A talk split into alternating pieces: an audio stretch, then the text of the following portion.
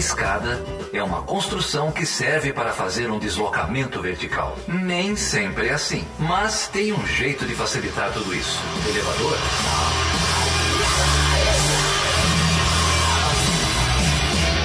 Seja bem-vindo e seja bem-vinda a mais uma edição do Chutando a Escada. O meu nome é Felipe Mendonça.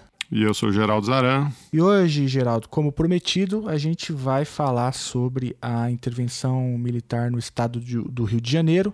E para isso a gente reuniu aqui uma galera que manja muito do tema, entre eles o Diogo Dario, que esteve com a gente na semana passada, né? Que é professor do Instituto de Relações Internacionais e Defesa da UFRJ. Além do Diogo, estão aqui com a gente o Marcelo Valença, da UERJ, e a Ludmila Ribeiro, da UFMG. Isso mesmo, a Ludmila é pesquisadora do Centro de Estudos de Criminalidade e Segurança Pública da UFMG, o CRISP. E como a gente explicou no, no, episódio especial que saiu semana passada, esse programa foi gravado na última terça-feira, dia 13 de março, antes dos acontecimentos trágicos da quarta-feira de noite, da morte da vereadora Marielle Franco. Então, a discussão que vocês vão ouvir não faz menção a isso, faz menção à intervenção federal, à participação das Forças Armadas. É uma discussão muito técnica, é, pautada em, em pesquisas anteriores com as UPPs, pautada na experiência experiência uh, de outros países, do México, da Colômbia,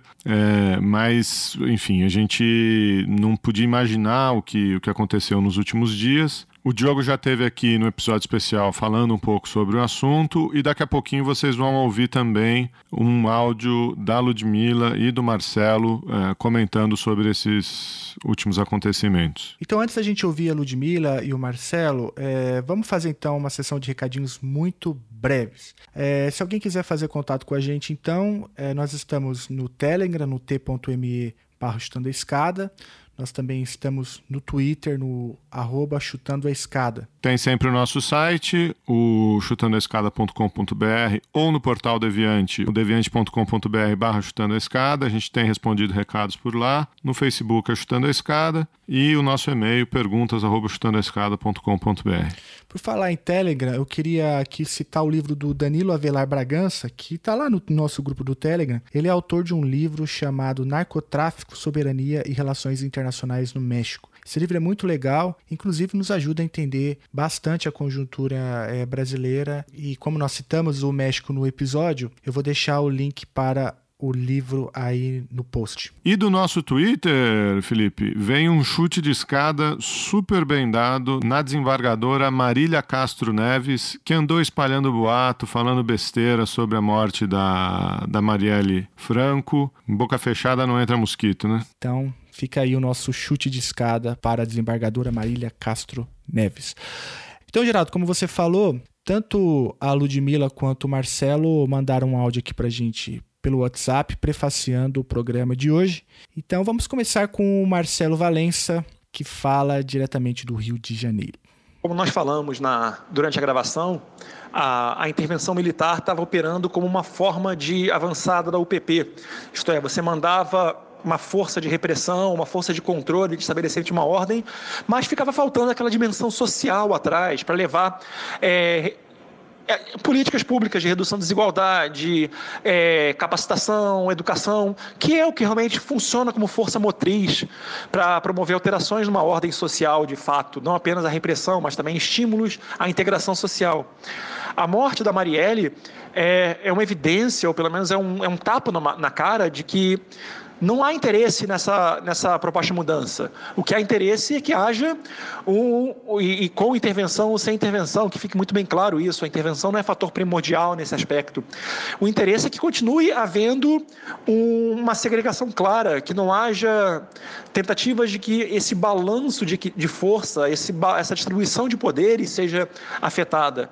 Então, qualquer tentativa de você tentar desequilibrar isso ou tentar restaurar uma igualdade social vai ser combatida, vai ser lutada, vai ser assassinada. E voltando àquela, àquela passagem do, do, do, documentário do Guerra de uma Notícias de uma Guerra Particular que eu mencionei, a polícia continuaria sendo esse fenômeno de separação do rico do pobre, do marginalizado do não marginalizado. E, nesse, e a, o assassinato da Marielle é uma coisa que fica mais preocupante porque é uma, pessoa, é uma mulher que veio da favela, preta, e que teve uma e tem uma voz ativa ali que esse tipo de ação vira e fala o seguinte, olha, não é para ter, continua lá no seu lugar porque protestar ou sair desse local não é o teu destino, o teu destino é ficar marginalizado ali. Eu volto a, a, a lembrar uma preocupação que eu levantei, era que quando o Freixo atuou junto às milícias ou junto ao combate das milícias, houve avisos, houve denúncias, houve ameaças antes dele ter tempo de sair do país, de se proteger por um tempo. Com ela não, com ela foi de repente. E isso diz muito claramente quem pode quem não pode fazer denúncia, quem está no jogo e quem não está. É, eu fico preocupado com isso. Obrigado, Marcelo. É, acho que estamos todos preocupados aí com, com o desenrolar dos próximos acontecimentos. Mas vamos ouvir aqui a, a Ludmilla também falando lá de Belo Horizonte, uma palavrinha que ela deixou aqui para gente. Eu também queria aproveitar para é, falar alguma coisa sobre a morte da Marielle, um pouco na linha do que o Marcelo acabou de dizer, é, e colocar que para além dessa desse assassinato, que claramente é um assassinato político, né, para além de um crime é, que choca a sociedade como um todo, eu queria pontuar também o quão falho é a nossa atividade de controle externo da, da polícia. Porque, para além de denunciar todas as questões relacionadas à favela, a Marielle tinha um papel bastante importante na denúncia da violência policial, que não é um problema novo e que é um problema crescente no Rio de Janeiro. Cabe constitucionalmente ao Ministério Público essa tarefa.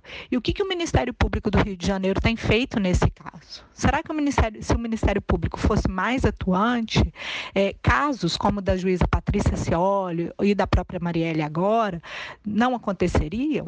Eu acho que é uma pergunta que a gente deveria fazer, né? Ou seja, é, a polícia tem problemas, mas o restante do sistema de justiça criminal também tem. Talvez os problemas da polícia sejam mais evidentes, né? E daí é, a intervenção ela acaba é, mostrando para gente o quão falho as nossas instituições são. Porque se a intervenção veio para criar maior segurança e mudar a dinâmica do, da criminalidade no Rio de Janeiro, como se explica que, novamente, alguns anos depois da morte da juíza Patrícia Cioli, tem-se a morte de uma outra liderança com bandeiras que são semelhantes às bandeiras da juíza, né? ou seja, controle, a importância do controle da violência policial para garantia de mais direitos a quem reside na favela, garantia de direitos básicos, o direito à vida a quem reside na favela. E, além disso, como o Marcelo já pontuou, a questão de toda a pauta social que a Marielle defendia para quem reside na favela. Então, eu acho que fica muito claro aí essas duas dimensões que, obviamente, estão ligadas ao assassinato dela. Tratar o assassinato dela como simplesmente mais uma morte de uma mulher negra é invisibilizar o problema, é não é, enfrentá-lo diretamente. Muito obrigado, Ludmilla. Então é isso, Geraldo. Vamos pro papo?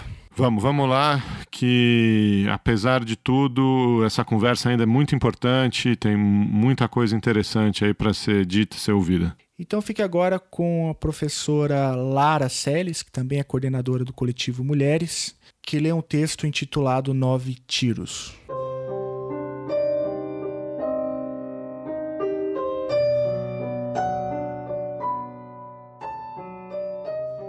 Foram nove tiros.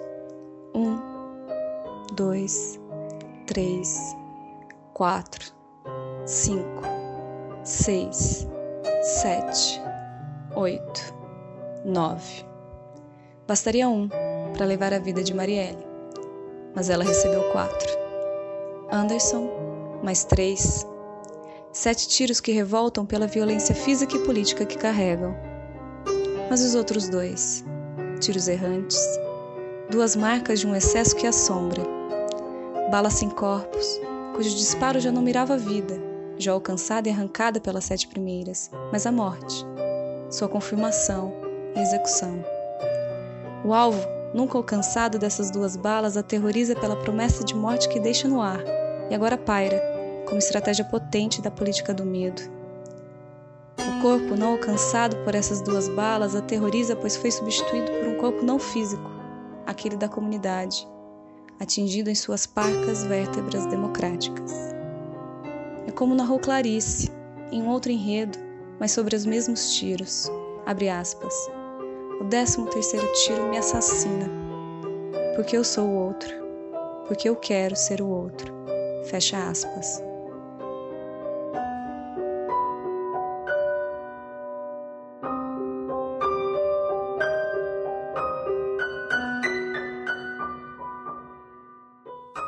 Bom, Geraldo, e a gente recebe aqui então hoje o Diogo Daril, professor do Instituto de Relações Internacionais e Defesa do FRJ, e também o professor Marcelo Valença, que é professor da Universidade Estadual do Rio de Janeiro. Mas não são só esses dois, não é? Não, de Belo Horizonte a gente tem falando com a gente a Ludmila Ribeiro, da UFMG, do Centro de Estudos de Criminalidade e Segurança Pública, o CRISP.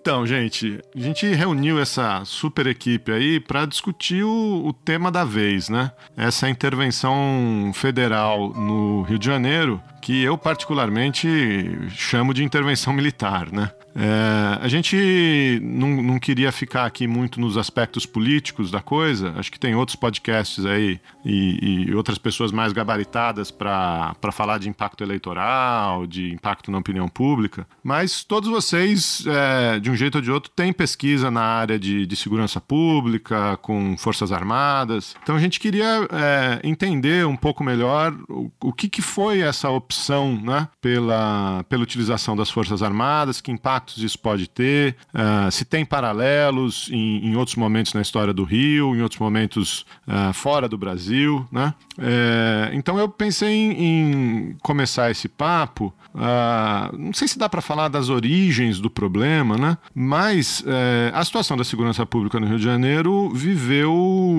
uma experiência singular, eu, eu acho, né? Nos últimos anos que foram as UPPs, né? É, as, as, unidades pacificadoras, não é isso? E você teve experiência de pesquisa com, com, essas, com essa iniciativa, não teve, Ludmila? O que, que você pode contar para gente aí da situação do Rio, enfim? Bom, então, em primeiro lugar, boa noite. Queria. Boa noite, Geraldo, Felipe, Marcelo, Diogo. Queria também agradecer o convite é, em poder participar hoje no Chutando a Escada, dizer que eu acho a contribuição que o Chutando a Escada faz para os diversos temas que estão colocados no debate público é extremamente importante. É, queria também pontuar algumas questões sobre a situação da segurança pública no Rio de Janeiro, que por mais que a gente ache que o Rio de Janeiro é um caso bastante sui generis, e não estou negando a especificidade desse caso, é, nós temos alguns estados da Federação Brasileira, talvez em uma situação muito pior em termos de violência, em termos de deterioração do aparato da segurança pública. E quando eu estou chamando de é, quando eu estou me referindo a aparato de segurança pública, eu estou me referindo necessariamente às polícias civis e militares e também, em certa medida, ao sistema prisional, mas não isentando dessa conversa o Judiciário, o Ministério Público e a Defensoria Pública em razão das funções que essas instituições desempenham na administração do problema. Talvez o que torne o Rio de Janeiro é, uma experiência muito singular seja o quão visível as ações e as iniciativas que têm lugar nessa cidade se tornam. Então é a ideia de que o Rio de Janeiro está sempre um pouco à frente ou demonstrando o que está por vir em outros estados da Federação Brasileira. Então, é, o que o Rio de Janeiro tem vivenciado nos últimos 10 anos são dois fenômenos muito é, distintos que se comunicam e que de, de certa maneira, ajudam a gente a entender é, essa intervenção federal na cidade, na, no Estado, né? E tendo como vitrine a cidade do Rio de Janeiro. É, desde a reabertura democrática, uma das questões que foi muito cara à segurança pública do Rio de Janeiro foi como repensar a polícia militar.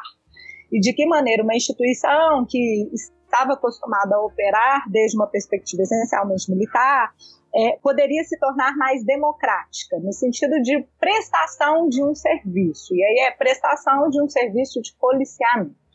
Então, o Rio de Janeiro ele foi uma vitrine no sentido de tentativas de pensar o um modelo de polícia militar e tentativas de se reconstruir a polícia militar dentro de bases mais democráticas.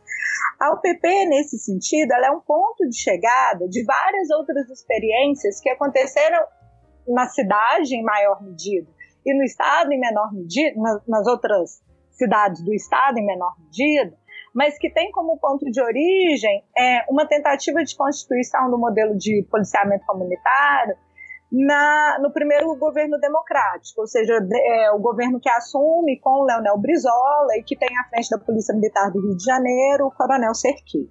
É nesse momento que você tem a, a instalação do primeiro programa de policiamento comunitário e que tinha como pressuposto algo muito básico que volta à tona nessa intervenção, que é a ideia de que a, as áreas de favela da cidade precisavam ser policiadas de uma, de, dentro de um quadro de respeito aos direitos da população que ali residia.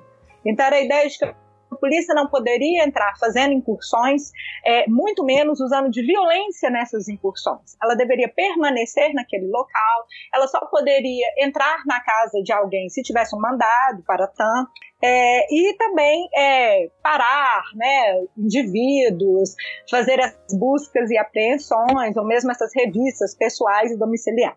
As UPPs, então, elas vêm muitos anos depois, em 2008, a gente está falando de experiências que começaram na década de 80 e que vão combinar em, em 2008, é, mas que nunca tiveram continuidade para além de um período governamental. Então, todas as vezes que se mudava o governador, também é um momento que geralmente se muda o comando da Polícia Militar, e com isso essas experiências eram descontinuadas. Então, eram experiências que vivenciavam um movimento pendular, ou seja, voltavam quando você tinha crises e precisava de alguma maneira resgatar a legitimidade das polícias da polícia militar na favela e deixavam de ser realizadas quando você tinha uma mudança de governo, uma mudança de agenda na área da segurança pública. Então, em princípio, as UPPs elas nascem dentro dessa ideia de que é, é melhor você ocupar o território do que fazer incursões. Então, é claro que tem aí toda uma agenda do Rio de Janeiro como cidade é, que iria sediar alguns mega eventos, como a Copa, a Jornada Mundial da Juventude,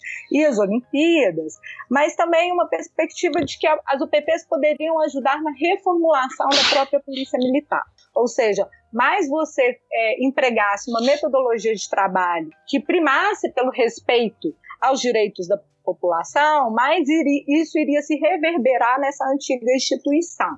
E daí por que as UPPs começam também dentro de uma lógica de usar é, policiais recrutas e não policiais que já estavam na corporação, de esse ser o primeiro trabalho desses policiais, é, de ter um treinamento específico para trabalhar nessas áreas, a ideia de que as UPPs deveriam ter uma ouvidoria específica, de tal forma que os desvios de conduta desses policiais pudessem ser prontamente reprimidos, e assim sucessivamente.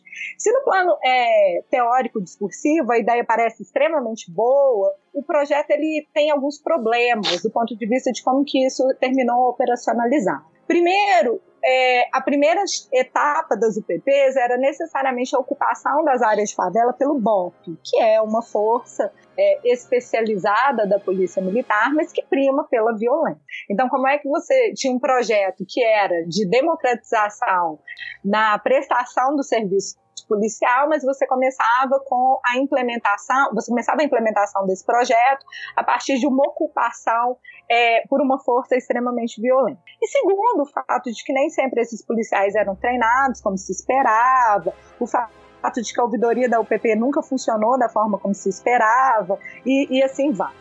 A grande questão, que eu acho que é, que é importante para a gente pensar a intervenção, é que quando o projeto ele começa a se expandir, e aí eu estou falando exatamente do ano de 2010, e é o momento em que fica muito clara a relação entre o projeto e os mega eventos que seriam sediados pelo Rio de Janeiro, você tem a chamada do Exército para ocupar as favelas do Alemão.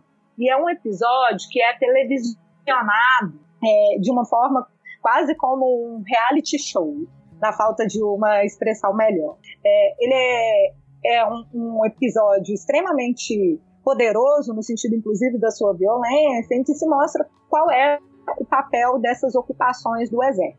Ou seja, é simplesmente você colocar uma força militar nessas áreas e, de certa maneira, garantir que essa ocupação militar continue. E é nesse momento também que as UPPs começam a crescer muito dentro dessa lógica de vamos colocar muitos policiais dentro das favelas e pouco interessa a forma como esses policiais estão trabalhando. Então, na nossa pesquisa com as UPPs, em que a gente fez um survey domiciliar com moradores de UPPs em 2014 e depois 2015 e 2016, e nas favelas, na, nos locais que a gente entrevistou em 2014, eram aquelas favelas que tinham sido ocupadas em 2008, 2009, 2010, e depois em 2014 e 2015, eram as favelas que tinham sido ocupadas em 2011 e 2012. A gente vê muito claramente essa diferença do ponto de vista de como que era a avaliação avaliação do trabalho policial e como que era a percepção da ação da polícia naquelas localidades. Enquanto nas primeiras favelas ocupadas pelas UPPs, você tinha é, algum tipo ainda de avaliação mais positiva do ponto de vista de como que era a prática policial, em 2015 e 2016 você tinha muito mais crítico. E, é, e, e eram críticas muito interessantes, porque apesar dos indivíduos serem muito críticos à forma como a polícia se colocava, eles também viam os policiais como vítimas do projeto. Ou seja, era um projeto que tinha se expandido tinha se expandido sem uma matriz muito clara de como deveria ser essa atuação dos policiais nessas é, favelas e muito voltada para a ocupação da área. Então, eu acho que a primeira questão que se coloca para a gente pensar é: ok, a intervenção significa deslocamento de forças armadas para o Rio de Janeiro para ocupação de área. E daí? A UPP fez isso. E ela não foi bem sucedida. Tanto é que agora a gente está vendo o projeto ser descontinuado. Né? Então, é, o que, que, pode ser feito para além dessa ocupação? Marielle! Marielle! A polícia está te roubando, mas eles o que você está pagando se te tratam como um delinquente. Não é sua culpa, agradeça ao presidente arrancar o mal pela raiz. Como se governa o país. Essa gente que somos burocratas. Essa gente que faz dinheiro com migalhas. É por isso que eu reclamo e me queixo. Mas mesmo assim eu não vou ficar por menos quem não fica de olho no governo. Tem pessoas que estão enriquecendo. Gente que vive na pobreza. Ninguém faz nada porque ninguém se interessa. As pessoas da onda te detestam. Tem mais gente que quer é pisar na sua cabeça se der mais, mais poder ao poder. Mas por eles irão vir te fuder. Porque fomos potência mundial. Somos pobres, pois nos governam mal.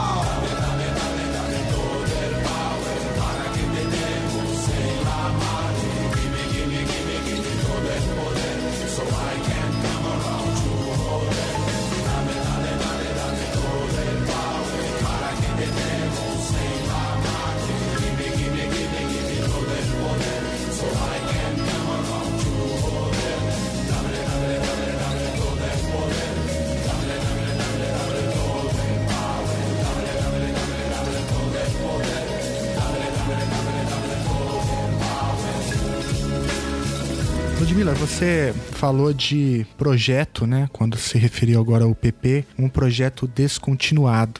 É, e aí uma pergunta que me ocorreu até quando surgiu, né, a, a, logo após o carnaval, quando o Temer faz a, o pronunciamento de que estava pensando numa intervenção federal no estado, é, me ocorreu que o próprio, o próprio interventor é, não, não tinha sido informado e depois da primeira conferência de imprensa ele disse que o planejamento não tinha sido feito e que eles começariam a fazer o planejamento depois, né, do, do decreto.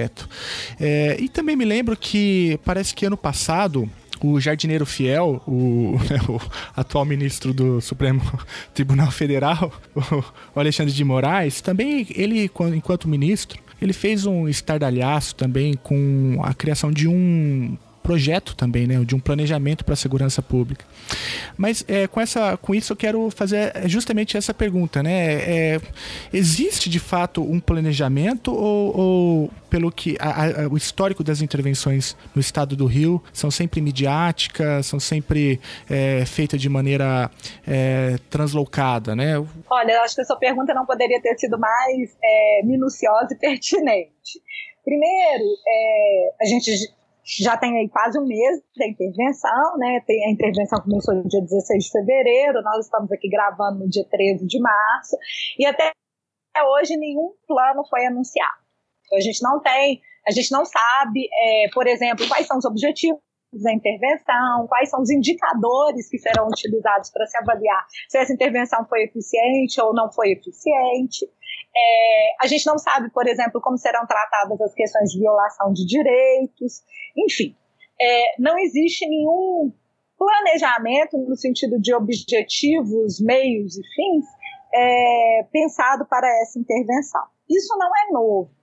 Mesmo no caso das UPTs, elas começam primeiro com a ocupação do Santa Marta, para se resolver um problema de ocupação de uma creche. E a ideia é vamos ocupar, porque na hora que a gente ocupa, para esse tiroteio, né? E aí, para quem não conhece a geografia do Rio de Janeiro, é bom lembrar que o Santa Marta está numa área bastante afluente da zona sul da cidade. Né? Então, é um momento em que você tem uma ocupação, isso gera resultados positivos, e a partir desse momento se decide ocupar algumas outras áreas da cidade, é, bem importantes também, menos afluentes do ponto de vista, é, do ponto de vista socioeconômico, mas também áreas muito importantes dentro da mesma perspectiva.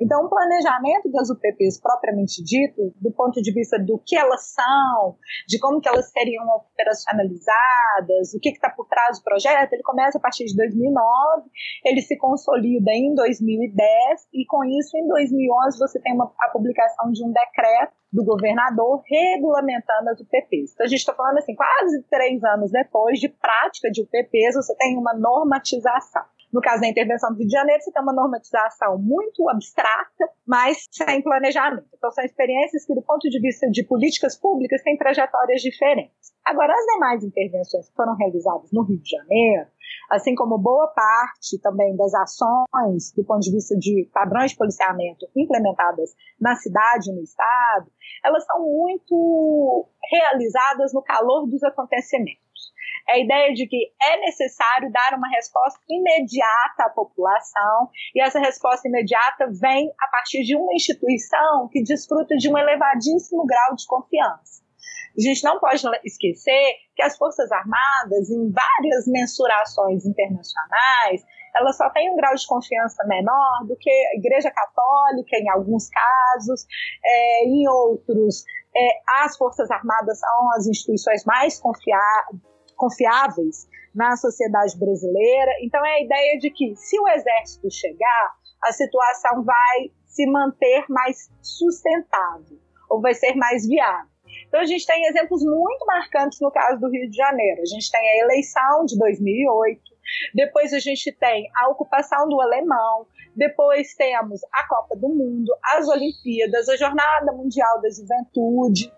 Então a gente tem milhares de momentos em que o exército ficou na cidade do Rio de Janeiro e a sensação que se tinha era de que a segurança ou a qualidade da segurança tinha melhorado. E aí é muito bom lembrar também que, se na nossa pesquisa das UPPs a gente escutava os moradores, geralmente quando a gente faz essas sondagens de opinião, em que a gente tenta mensurar um pouco o sentimento de segurança, os moradores das comunidades que são ocupadas, poucas vezes são os principais entrevistados dessas, de, desses estudos.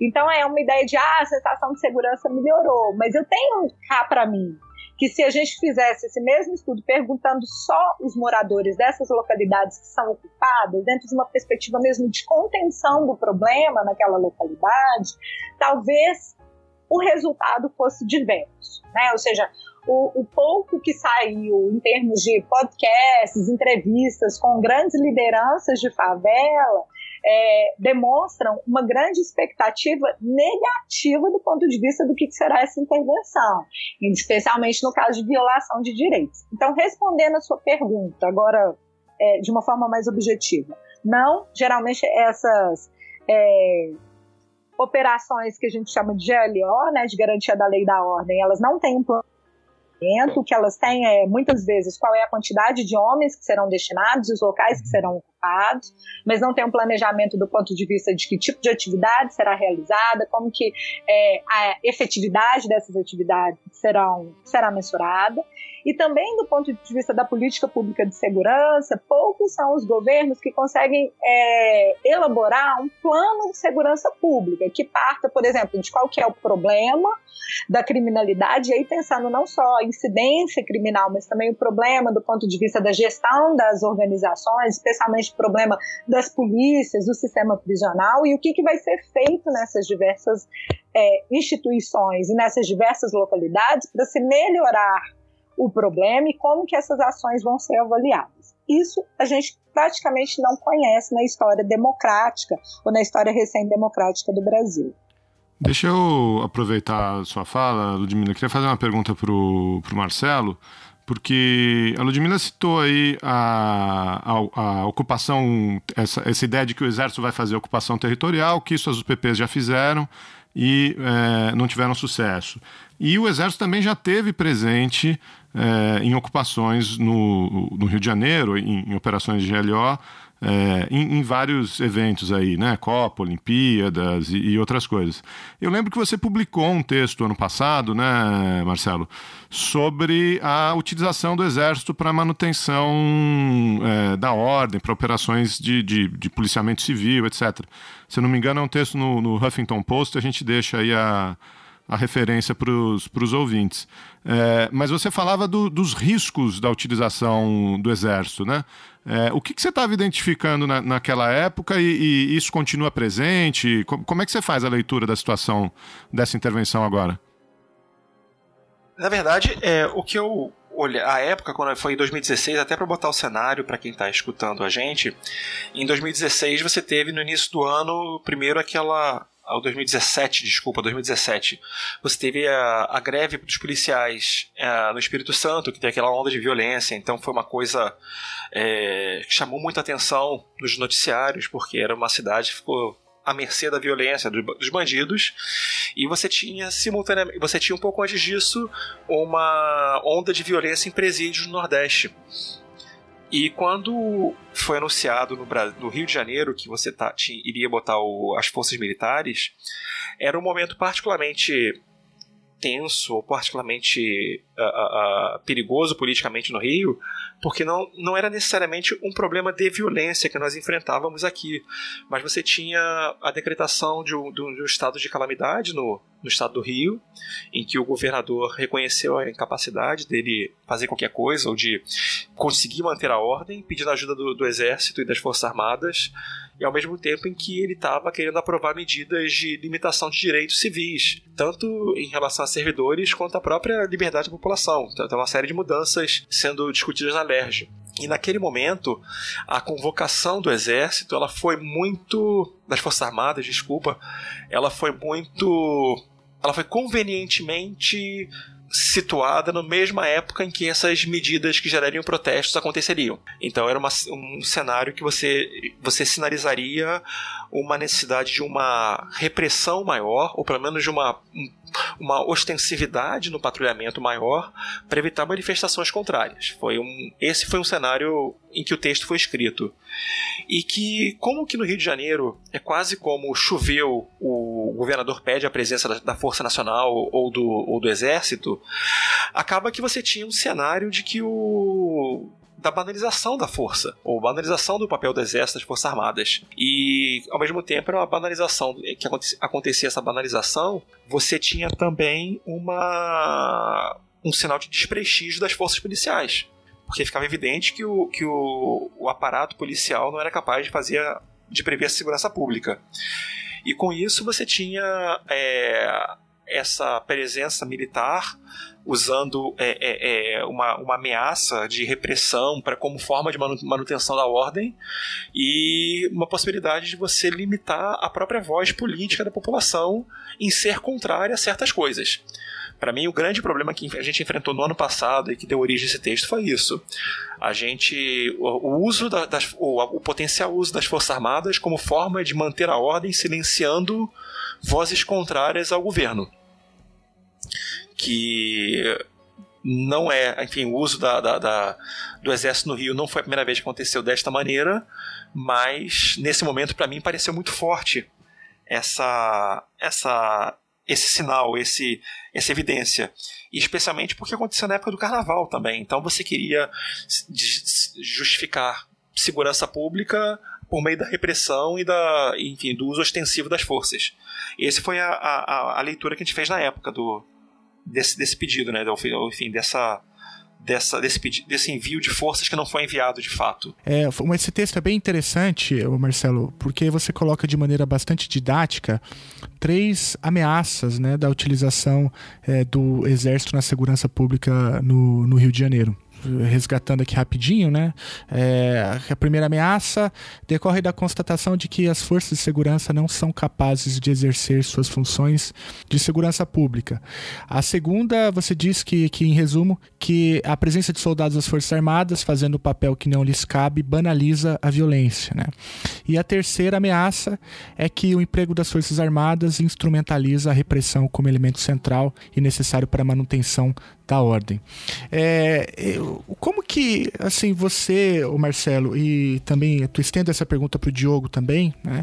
Como que a, a literatura especializada, né, mais acadêmica, é, tem abordado essa questão, né? Porque é, o texto do Marcelo é tão claro e categórico eu, eu vou deixar até para o Diogo comentar mais a, a experiência dele em relação à Colômbia, mas a, a literatura que eu conheço, principalmente no, no México, foi de que o uso das Forças Armadas, ela, você cria um, uma naturalização da violência que não impede que a prática violenta, o uso da violência ou da força seja seja prevenido. Você tem o, uma equiparação de forças, uma tentativa de, de silenciar forças criminosas ou contrárias, e que a resposta a, a essa tentativa vai ser dada com mais uso da força. Você tem no México, por exemplo, o, o exército já há alguns anos fazendo é, segurança pública e ao invés de diminuir a violência só aumentou, porque você potencializa o conflito com, a, com, com os instrumentos que as partes sabem é, é, operacionalizar, né? Por mais que a gente possa fazer N críticas às polícias do Rio de Janeiro, é, o treinamento delas é, não é de, de, de confronto aberto, é uma, é uma tentativa de você é, conseguir, enfim, você tentar constranger a criminalidade, a violência por meio da ameaça da força policial. No caso do exército, você qualquer, enfim, qualquer problema na mão do exército que, te, que tem um martelo vira um prego. Logo, a, a, os, os, autores, os analistas políticos que veem essa, essa, esse cenário, eles só, eles só temem pelo risco do, do, do, do confronto aberto. Então, a, a, literatura, pelo menos a que eu conheço, as análises políticas sempre vão indicar no sentido de que a presença do exército ou de forças armadas não deve ser visto como contínua, mas sim como uma, um ato de exceção, um ato de, enfim, último ato possível. E se você olhar para operações de paz, e o Haiti é sempre. A gente vai acabar entrando no mérito do Haiti para o Brasil aqui. As Forças Armadas, a presença ostensiva das Forças Armadas não, é, não soluciona a questão da violência. O que, soluciona, o que soluciona, o que previne é, é o uso combinado de um, de um mecanismo de coerção ou de estrangulamento da violência junto com medidas sociais que não foi aplicado no México, nunca foi aplicado pelas UPPs. A Ludmilla deu um belo cenário da, da, das UPPs aqui no Rio, e eu, enfim, morador do Rio, vida inteira, vi sempre esse cenário de que você não tem uma, uma resposta, uma alternativa além do uso da força. Porque não é interessante politicamente fazer isso. Ou pelo menos não tem a, não tem a, a vontade política de, de promover esse ponto. Deixa pro, deixa Diogo entrar no mérito da Colômbia e acho que ele é o maior exemplo de que, do que está acontecendo aí. Eu acho que o, o Marcelo fez uma, uma alusão interessante trazendo a questão do México, uma coisa que a questão do México tem e que a questão da Colômbia é, reforça é, digamos assim, a capitalização política do uso das Forças Armadas por parte do Estado Federal. Tem uma lógica de que, por exemplo, Henrique Penha Neto no México instrumentalizou é, o uso das Forças Armadas dentro do cenário de segurança pública como, como uma forma de legitimar um governo que tinha sido questionado nas urnas, com Lopes Obrador, fomentando acusações de fraude naquele contexto. E no caso da, da Colômbia, você tem uma, uma mudança é, do ponto de vista político muito forte, iniciada com Álvaro Libe, é reforçada com a construção mesmo de uma lógica discursiva de guerra é, intolerante, né, de, guerra, de guerra incondicional contra as Farc. E o exército foi usado como, digamos assim, é, um instrumento da, da materialização desse discurso, principalmente no caso de Medellín. Mas o que eu, eu acho interessante é, coloca, é, trazendo os elementos que o Marcelo é, colocou e um pouco como a Ludmilla comentou em relação ao Rio de Janeiro, é que se você olhar o histórico da, das, das, operações de garantia da lei da ordem do Rio de Janeiro, a forma como ele vem se modificando, ele, assim, a gente vem é, tornando cada vez mais frequente, mais, mais extensivo, mais natural o processo de, de, de convocar as Forças Armadas, como o Marcelo bem disse, para conduzir a segurança pública na, é, no, no Estado, e isso é, ganhou um novo tom nessa última intervenção, porque no início, quando, é, quando você tem na Constituição de 88 o, o, artigo 34 e todas as, as restrições a respeito da prerrogativa do papel das Forças Armadas e da participação das Forças Armadas na operação de garantia da, da ordem, a funcionalidade daquele, é, daquele conjunto de daquele texto é tornar é, o uso das Forças Armadas em operações de segurança pública algo não muito comum e politicamente custoso. É muito difícil encontrar uma justificativa. Os militares não queriam, é, não, não queriam trazer essas forças para dentro do Rio de Janeiro, por exemplo, ou de outros lugares, porque eles têm uma questão é, de como você vai garantir a segurança jurídica desse, é, desse, de, desses, é, desses soldados que estão treinados para atuarem como soldados dentro do contexto do conflito urbano.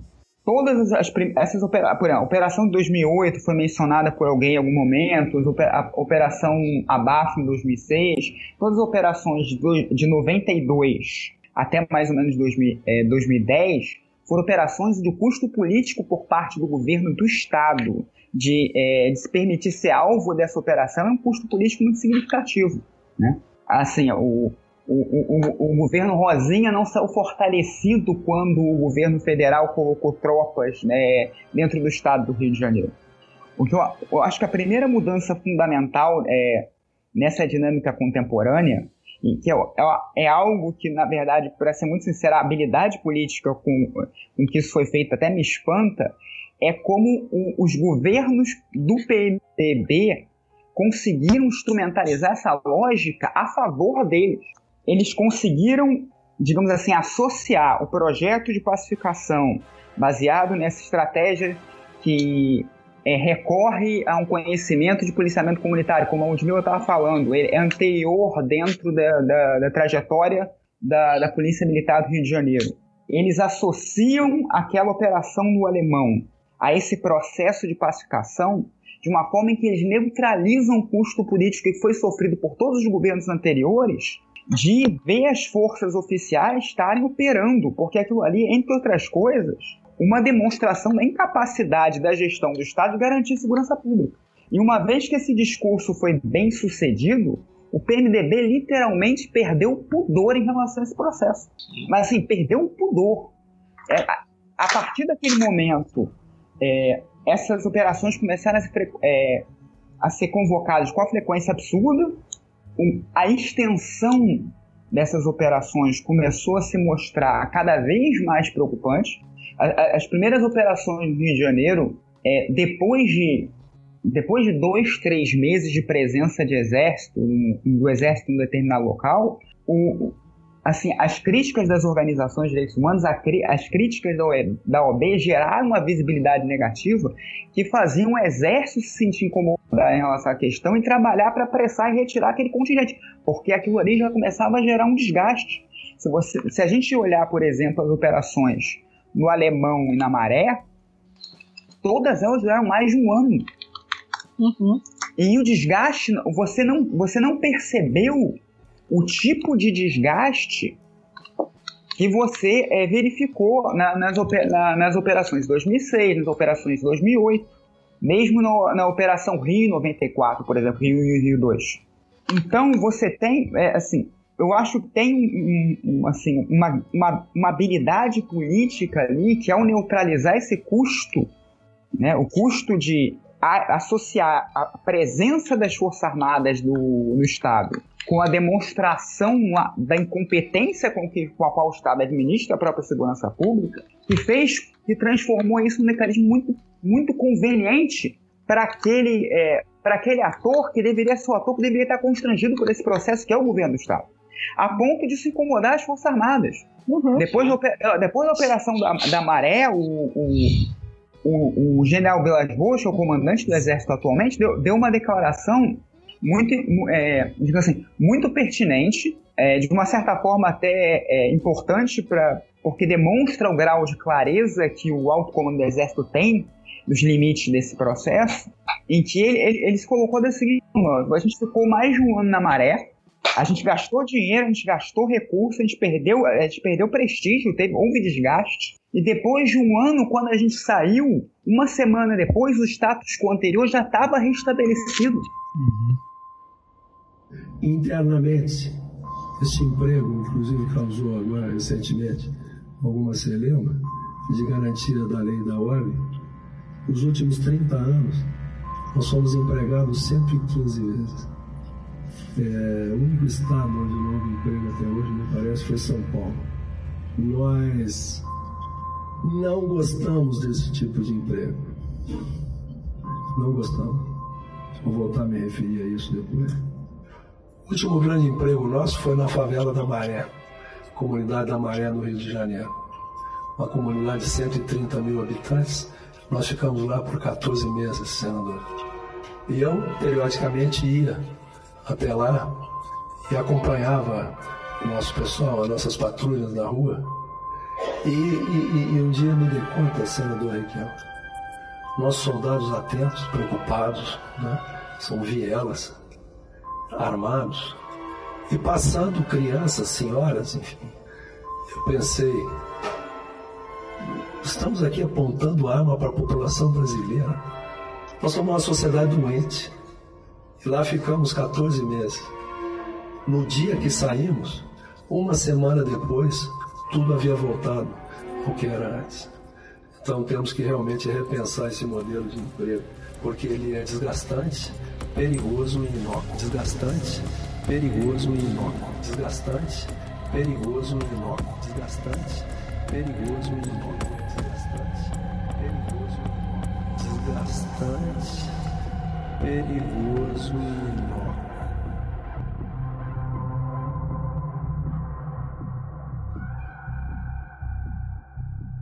Ou seja, um desperdício de dinheiro, um desperdício de recurso e não funcionou.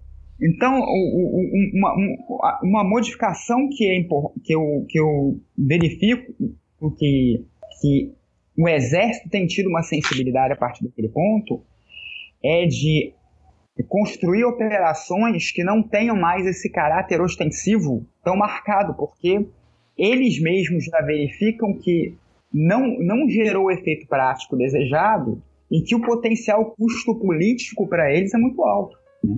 O, o Exército tem uma questão de que não é prioridade estratégica das Forças Armadas enquanto instituição que a função fundamental deles seja ocupar a favela. Eles têm um, um eles têm assim, os objetivos estratégicos do exército é a respeito da vigilância da Amazônia, a marinha até questão submarina nuclear. Assim, a agenda desses atores é diferente. A, a capacidade deles de operarem da segurança pública diante da incompetência do governo brasileiro de cumprir a sua função é mais uma moeda de barganha do que um objetivo primordial do exército necessariamente. Então, o, é, se a gente olhar, por exemplo, as operações que vêm sendo realizadas pelo desde que o Raul Jugman assumiu a defesa, agora o Ministério da Segurança Pública, você não tem é, é, você não tem essa narrativa de que você vai fazer um processo ostensivo de ocupação territorial la maré alemão. E você tem, você busca é, trazer elementos de inteligência para orientar a ação do, do, do, do, exército nesse contexto. Eu acho que isso é sintomático, voltando um pouco para o Marcelo falou do México e trazendo a Colômbia, porque nesse decreto, nesse último assinado pelo Temer, você tem um novo, você tem um novo elemento, que é o elemento de que foi dessa vez a instabilidade, a instabilidade não, não, é um bom termo, mas assim, a necessidade política do governo federal de gerar uma agenda positiva, né, que é, precipitou essa operação, que como o Romo Felipe mencionou, é, é, é, foi conduzida no, no, seu primeiro momento com um grau de desorganização espantoso. Eu, a Ludmilla tem razão em dizer que toda, é, todas as operações garantidas da lei da ordem, elas, elas têm um caráter muito contextual, elas não têm uma estratégia estrutural, elas têm um, um elas têm esse elemento de que é para resolver um problema específico que por um conjunto de circunstâncias está gerando uma certa visibilidade negativa, mas ali você tem mais do que isso, você tem um processo de precipitação tão grande que, como o Felipe mencionou, sujeitou o comandante, o interventor, ao constrangimento de que é, ele, não, ele não tem qualquer informação a respeito da intervenção pela qual ele é responsável. E isso, para uma instituição que, né, que nem o exército, é, é algo que deve ter sido, assim, se, se tem uma coisa que você pode dizer do, do alto comando do exército, que eles buscam ser muito organizados em relação às, às coisas que eles fazem. Eu tenho muita certeza que foi com grande constrangimento que ele se colocou naquele papel absolutamente improvisado, né? Que provavelmente ele, ele não foi consultado sobre nada, essa decisão foi tomada de um dia para o outro e, assim, jogaram bode na sala. Isso é, é muito fruto, digamos assim, da, da incapacidade, da, assim, da pouca capacidade da agência, de agência do governo federal nesse caso, não do governo estadual propriamente, até porque o, o Pezão, coitado, o Pezão já entregou os pontos todos. Uhum. Tem, não tem nem ponto mais para entregar. Né? ah, isso é chutou balde já, né? Então... É, o, o... É, eu só queria sublinhar uma coisa que o Diogo falou, que eu acho que é bem importante, pensando assim na agenda mais da segurança pública, que é como que, a partir do alemão, de fato, é, as ocupações pelas, pelo exército, elas deixam de ser vistas como fraquezas para, ser para serem vistas como fortalezas, no sentido de se o governador é capaz de trazer uma GLO para um problema ou para uma determinada região, significa que ele tem ativos políticos importantes. Então eu acho que é um momento que entra mais nesse argumento, pensando assim, como que é, a o uso do exército se banaliza do ponto de vista da segurança pública, esse é o momento em que, não, agora estamos. O problema da segurança pública está resolvido. É só a gente chamar o exército, é só a gente chamar a, uma GLO, é só a gente Toda construir semana. esses acordos. Exatamente. E isso enfraquece ainda mais a segurança pública enquanto, enquanto campo. Porque não se pensa quais são os problemas que deram origem àquela questão que suscitou a chamada das Forças Armadas. É só vamos chamar as Forças Armadas e colocar ali um, um, uma ocupação e pronto, né? E, e, e é só isso, só para destacar que eu acho, eu acho que esse ponto é muito importante, porque eu vejo nos últimos dez anos os governadores se movimentando em torno de GLOs, e aí na hora que a intervenção no Rio foi anunciada, é, no dia seguinte a gente tinha no CRISP uma série de jornalistas ligando perguntando se a gente achava que era possível, viável, esperável que Minas Gerais também fosse sofrer uma intervenção porque era um estado limítrofe com o Rio de Janeiro. Ou se não ia porque o governador é do PT e aí tem essa disputa PT-PMDB. Então, como é que é que muda a percepção de qual é o problema real? É, e manda o planejamento pro buraco, porque vira tudo, você fica refém da visibilidade. Né? Sim. E o, no caso do Rio de Janeiro, eu, e, e eu vou voltar ali no, no paralelo com a Colômbia um pouco, eu acho que a forma como nós nos tornamos reféns da visibilidade tem, tem uma dimensão muito perversa. Porque muitas vezes o que, por exemplo, para citar o, tipo, a Ludmilla, como a pesquisadora mais focada nas questões de segurança, ela usa um conjunto de indicadores é, muito maior, mas, por exemplo, o indicador que para qual as pessoas olham com muita frequência é, é a questão da, da letalidade violenta. Né? Quando, por exemplo, número de mortos, é, de mortes violentas para cada 100 mil habitantes. E se você olhar para esse indicador pra, e, e para a forma como ele flutua no cenário político do Rio de Janeiro, você vai ver muitas vezes é que não, não tem mais forte do que uma correlação entre o aumento desse, desse indicador e o aumento da, das organizações criminosas, da capacidade de produção de violência das organizações criminosas, você tem uma correlação entre o aumento desse indicador e a fragmentação desses grupos. Então, o, por, que, que, eu, por que, que eu acho que isso é importante? Porque muitas vezes o aumento da violência é gerado por uma mudança no status quo, uma instabilidade produto é, de um conjunto, de, é, um cenário que está em transformação, não necessariamente é, a baixa desses indicadores é um sinal, vai ser um sinal claro, de que a gente, de, que o Estado está recuperando a autoridade que pelo menos na nossa geração, como moradores do Rio de Janeiro, Estado nunca teve. Então, o, por exemplo, no caso, do, no, no caso assim, dessa, dessa última crise do Rio de Janeiro, o que você, é, o que você percebe olhando pelas favelas, você olhar, o, por exemplo, os tiroteios, os últimos tiroteios, você tem a maioria dos tiroteios, você verificou nos últimos meses do Rio de Janeiro, exatamente locais que tem o PP, mas que pela, pela, pelo processo de desintegração da, da estrutura econômica do Estado e da estrutura física das UPPs por consequência, eles estão perdendo material, estão perdendo soldados, eles estão perdendo policiais, estão sem condições de manter o esforço que eles começaram a empreender, você tem, na verdade, uma mudança de status quo naquela comunidade.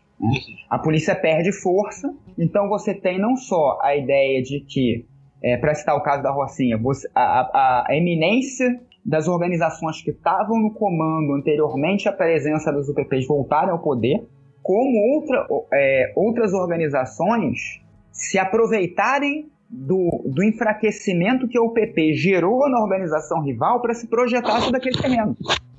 E é isso que aumenta a letalidade, violência, a letalidade violenta naquele contexto. Porque, e por, é, no, caso, no caso da Rocinha, por exemplo, foi, foi, foi um cenário muito assim. Você tem o, foi o enfraquecimento do Comando Vermelho que gerou é, nessa organização que a gente chama de ADA, né, de Amigo dos Amigos, a expectativa de que ela conseguisse projetar sobre aquele espaço. E foi esse, é assim, esse, é, essa expectativa de um vácuo de poder que, é, que decretou a instabilidade que a gente testemunhou durante alguns dias na Rocinha. O, o ponto é que no Rio de Janeiro tem muitos, é, muitos espaços governados por organizações criminosas e ilegais que estão no momento de alta estabilidade, ou seja, não tem índices de violência, não estão crescendo ali, muito pelo contrário, a consolidação do crime organizado pode estar perfeitamente diminuindo os índices de violência em alguns casos, e isso deixa de ser a questão de segurança pública porque a gente está constantemente sequestrado pela visibilidade. Então, o, o, o fato de que agora a gente tem que enfrentar a emergência dessas UPPs que estão perdendo espaço para os grupos traficantes que elas derrubaram anteriormente, não faz, por exemplo, que os grupos milicianos deixem de estar crescendo na zona oeste do Rio de Janeiro. E é, um, enquanto uma ameaça de longo prazo, um, algo perigosíssimo, porque é, essas organizações são menores, elas são muito flexíveis, elas têm conexões políticas muito fortes, elas, não, elas dependem menos do tráfico de droga do que alguma dessas organizações como o Comando Vermelho, porque elas são capazes de, é, extrair todos os recursos da própria comunidade. Isso não significa que você, é, ignorando esse fenômeno com ameaça, vai estar trabalhando na direção é, de um cenário mais, é, mais estável para o Rio de Janeiro. E eu estou colocando esse ponto porque isso é uma coisa que, que, se verifica muito fortemente, por exemplo, com os dilemas que a gente tem enfrentado é, contemporaneamente em Medellín. Em Medellín, que chegou a ser uma espécie de case study, tipo, de, de caso bem sucedido de uma cidade que tinha índices de violência absolutamente assustadores no iníciozinho dos anos 90, ali, quando você tinha a guerra entre os cartéis, a, o, o Estado e os paramilitares estavam começando a crescer nesse terreno, mais uma vez, é cenário de instabilidade, de expectativa de vácuo de poder. E o que aconteceu é que, o que mais do que a, assim, a presença policial pelo território, mais do que a recuperação completa das, é, da autoridade do Estado, o que aconteceu é que, com a conivência do Estado, as organizações paramilitares expulsaram alguns grupos milicianos associados aos guerrilheiros da periferia de Medellín e hegemonizaram aquele espaço. Assim, ninguém deixou de estar sobre o jugo, sob a autoridade de uma organização criminosa ilegal. Mas, é, de forma mais explícita ou menos explícita, você tem é uma coordenação de forças entre o Estado oficial e o Estado criminoso. E no Rio de Janeiro, eu acho que essa, digamos assim, essa, esse processo de precipitação constante deixa, assim, faz que a gente perca de vista o grau de perversidade dessa ameaça e a forma como, esse, é, como, esses, ator, como esses atores são muito mais difíceis de serem erradicados pela flexibilidade com que eles, eles se reorganizam, principalmente é, é, economicamente. Né? Eles, assim, eles taxam avanço. Se você é, controla a van, os caras taxam o gato net. Se você taxa o gato net, o cara é, sequestra os apartamentos do Minha Casa Minha Vida e começa a cobrar aluguel dos caras que ganharam Minha Casa Minha Vida. Então, é, ele, no caso do cenário do Rio de Janeiro, você tem um, uma realidade onde o quadro de ameaças para a segurança pública é muito mais complexo do que, por, do que, do que a gente consegue ver na medida em que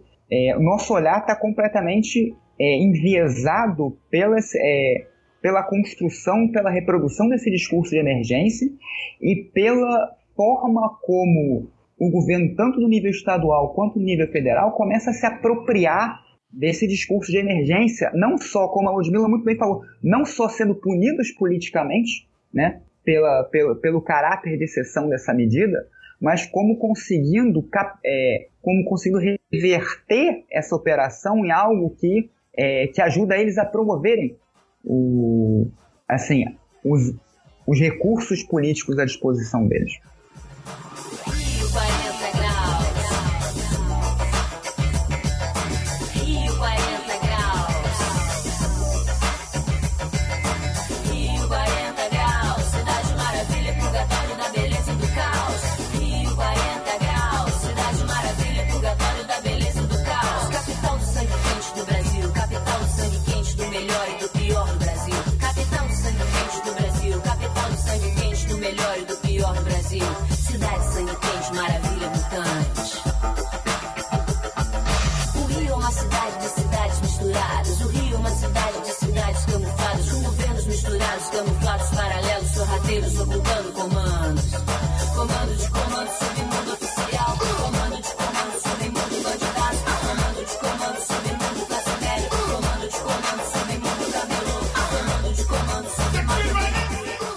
Mas eu queria aproveitar essa, esse comentário do, do Diogo, porque ele falou do, do cenário de complexidade e a, a, incapacidade da própria, do próprio governo de olhar os problemas ou lidar com o problema, porque quando o Diogo menciona essas regiões que dominadas por grupos criminosos ou grupos ilegais e com um nível de estabilidade na, no, nos índices de violência, cabe até mencionar também que de uns, de uns tempos para cá, tanto milicianos quanto grupos de crime organizado descobriram que, a melhor, que, que ambos tinham um inimigo comum, que era o Estado.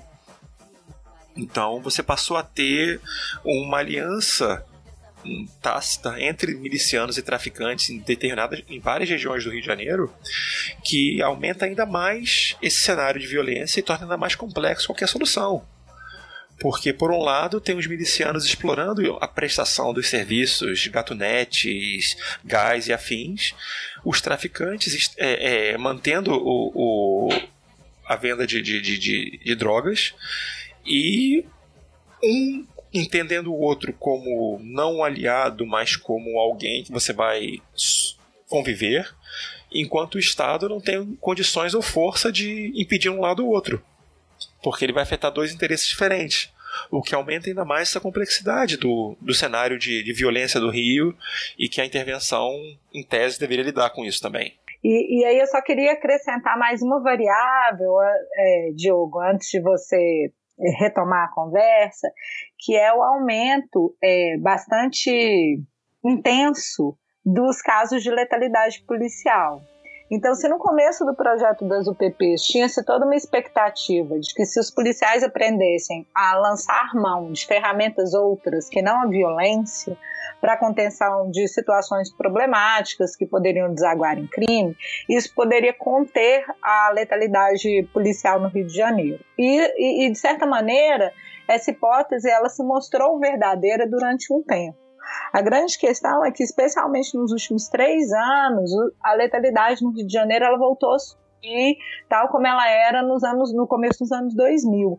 Então, hoje, só para a gente ter uma ideia assim, da magnitude do problema, a gente está falando do fato de que a polícia é responsável por 15% das mortes violentas e intencionais que acontecem no estado do Rio de Janeiro. Então, se a polícia parasse de matar amanhã, 14 de março, isso significaria uma redução de 14,8% da quantidade de mortes violentas letais intencionais. Isso não é pouca coisa.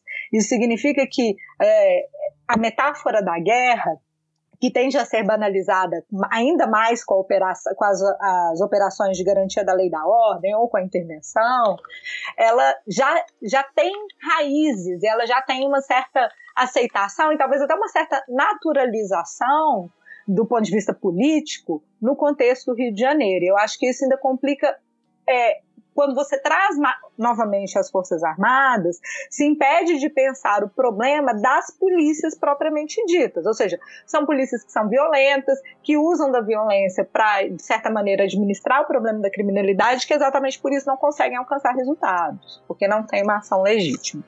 Dado que você colocou esse elemento, eu, eu, eu ia te fazer uma pergunta, porque eu, do, do, pouco conhecimento que eu tenho é, sobre a questão do policiamento comunitário no Rio de Janeiro, assim, o que eu consigo conhecer que quando ele começou a ser implementado a partir da década de 80, você tinha uma, o alto comando da Polícia Militar tinha uma estratégia para, digamos assim, é, ter um, é, para usar o policiamento comunitário não só como uma forma de reforçar a imagem da polícia, mas como é, fazer com que a polícia opere em protocolos um pouco menos militarizados do que, ela, do que, aquela, do que os que ela operava naquele momento, mas que no âmbito da polícia é, tipo assim, das pessoas que estavam na rua, não era tão bem percebida. Havia resistência dentro do aparelho policial. Você me corrija se eu estiver errado. Ah, naquele momento, pelo menos, há um policiamento comunitário como uma estratégia é, válida por parte do, do que estava acontecendo no Rio de Janeiro.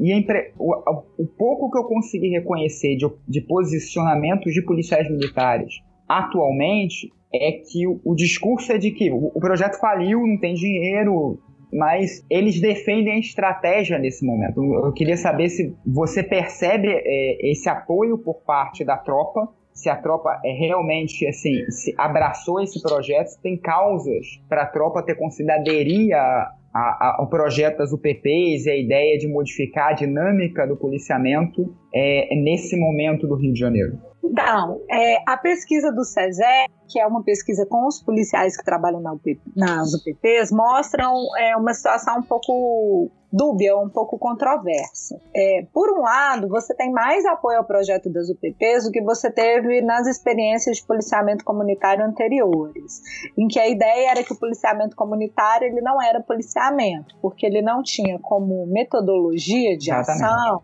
o uso da violência. Então, é a ideia de que a polícia militar ela usa da violência para contenção de situações problemáticas e para administração de crimes. A grande questão é que, no caso das UPPs, você tinha um, um ponto de partida um pouco diferente, que era a ideia de que você iria utilizar recrutas e que esses recrutas eles iam ser é, in, incorporados nas forças policiais, mas eles iriam permanecer no mesmo local. Então isso fazia com que ele, de fato, conhecesse mais a comunidade e estabelecesse laços é, de confiança e de proximidade com essa comunidade, de tal forma que ele fosse progressivamente é, dissuadido de que a violência seria a melhor metodologia de trabalho. Isso aconteceu em algumas circunstâncias, mas é impossível generalizar. O que, acontece, o que terminou acontecendo é que boa parte desses policiais foi cooptada pela política tradicional, ou seja, de que o, o serviço ou a identidade, talvez seja a melhor palavra, da polícia militar está indissoci é indissociável do uso da violência.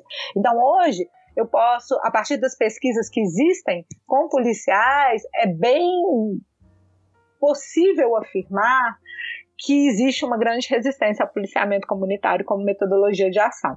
Tanto é que o governo do Rio de Janeiro percebeu isso num certo momento e ele começa a adotar uma outra categoria, que é policiamento de proximidade, ou ah. seja, não, é uma coisa diferente, sabe? Não é, não é esse policiamento comunitário, é o policiamento de proximidade, que é algo totalmente diferente, mas que no final das contas também ficou um pouco vazio de conteúdo, mas era uma tentativa um pouco de é, minimizar essa rejeição a uma metodologia de trabalho, exatamente, que seja diversa do uso da violência, que é a metodologia tradicional.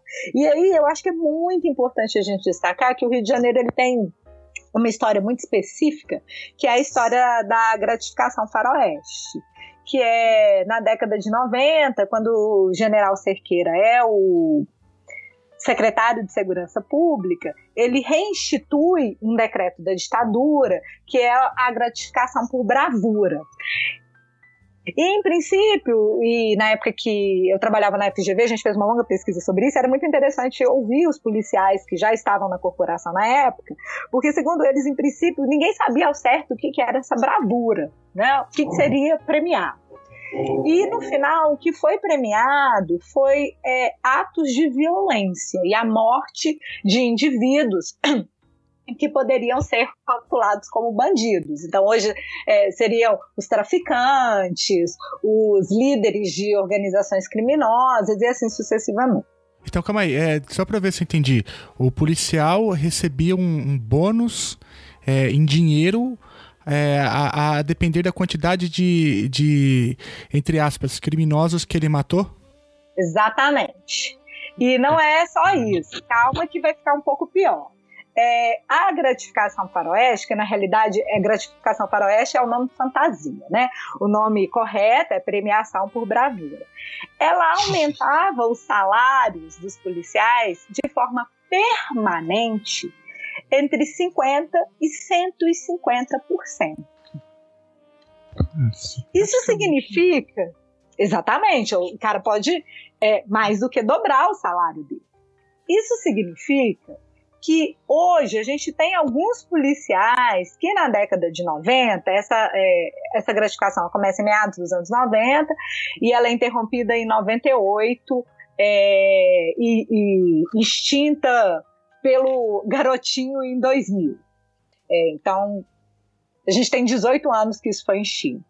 Isso significa que se o policial está na corporação há 25 anos, ele tem a gratificação do seu salário. E eu não estou falando que, tá bom, ele ganha mais do que os outros policiais. Ok, isso é fácil, basta fazer as contas. Mas isso significa que na cabeça dele, ele foi valorizado pelo uso da violência. E isso tem raízes extremamente profundas numa instituição. Por quê? Porque o cara que hoje está há mais de 20 anos na polícia militar, é, ele provavelmente está numa posição de comando. Isso significa que ele tem é, sob sua supervisão outros policiais. E daí o, que, que vai ser, qual que vai ser a metodologia de trabalho que ele vai lançar a mão?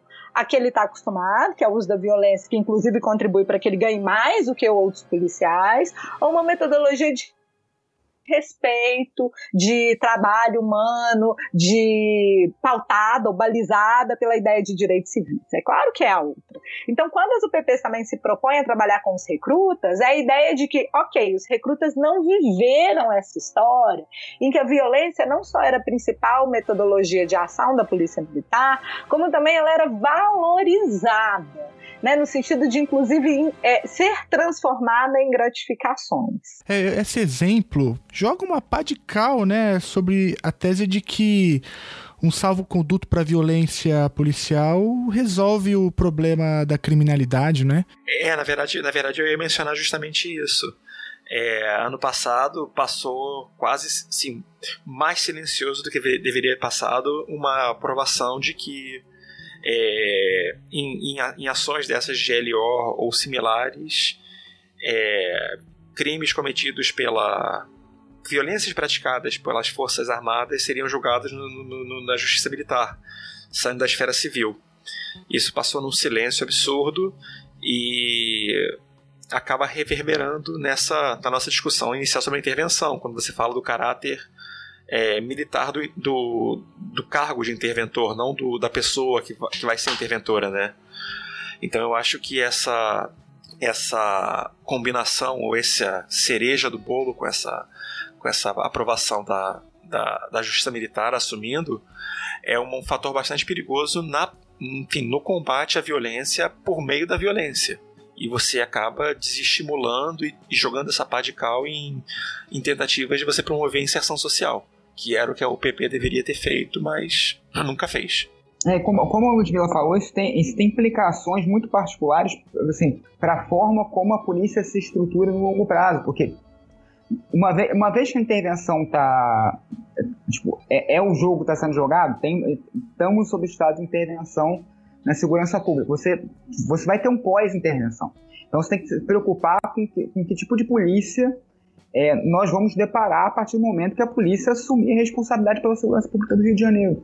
E o, eu acho que o interessante trazer esse elemento meio, é, que a, que a Ludmilla estava falando, porque além, da, além de perpetuar, assim, além de premiar, além de correr o risco, é, como, a, como a Ludmilla falou, é, no governo Garotinho, essa, essa premiação ela, ela foi sustada.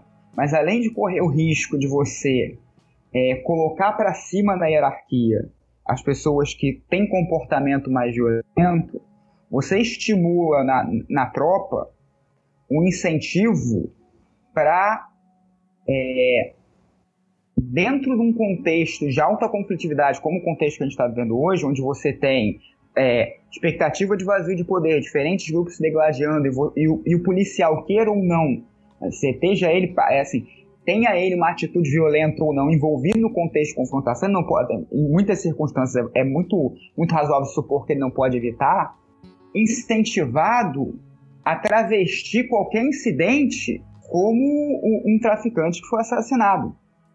Que é, é, é mais uma vez, exatamente as é, experiências que vêm causando repercussão tanto no México, como que o, que o, que o, Leonardo, o Marcelo trouxe no, no início, como na Colômbia. No Colômbia você teve um, um, um assim, um dos grandes escândalos é, da Colômbia dos últimos anos foi um escândalo que a gente caracterizou como um dos falsos positivos. Quando você percebeu que muitas das pessoas que estavam recebendo essa gratificação, que é atribuída até hoje nas forças policiais colombianas, que são forças militares, que respondem diretamente ao, a, ao Ministério da Defesa, ela, elas, na verdade, elas ajudavam, elas não só estimulavam a polícia a se tornar mais violenta, mas estimulavam a, a, a, a polícia a travestir processos que são processos de extermínio, que são processos que, na verdade, têm, têm uma justificativa, um contexto, é, às vezes até de conflito pessoal, travesti-los como um, um, uma troca de tiros contra um traficante, ou contra um miliciano, ou contra um,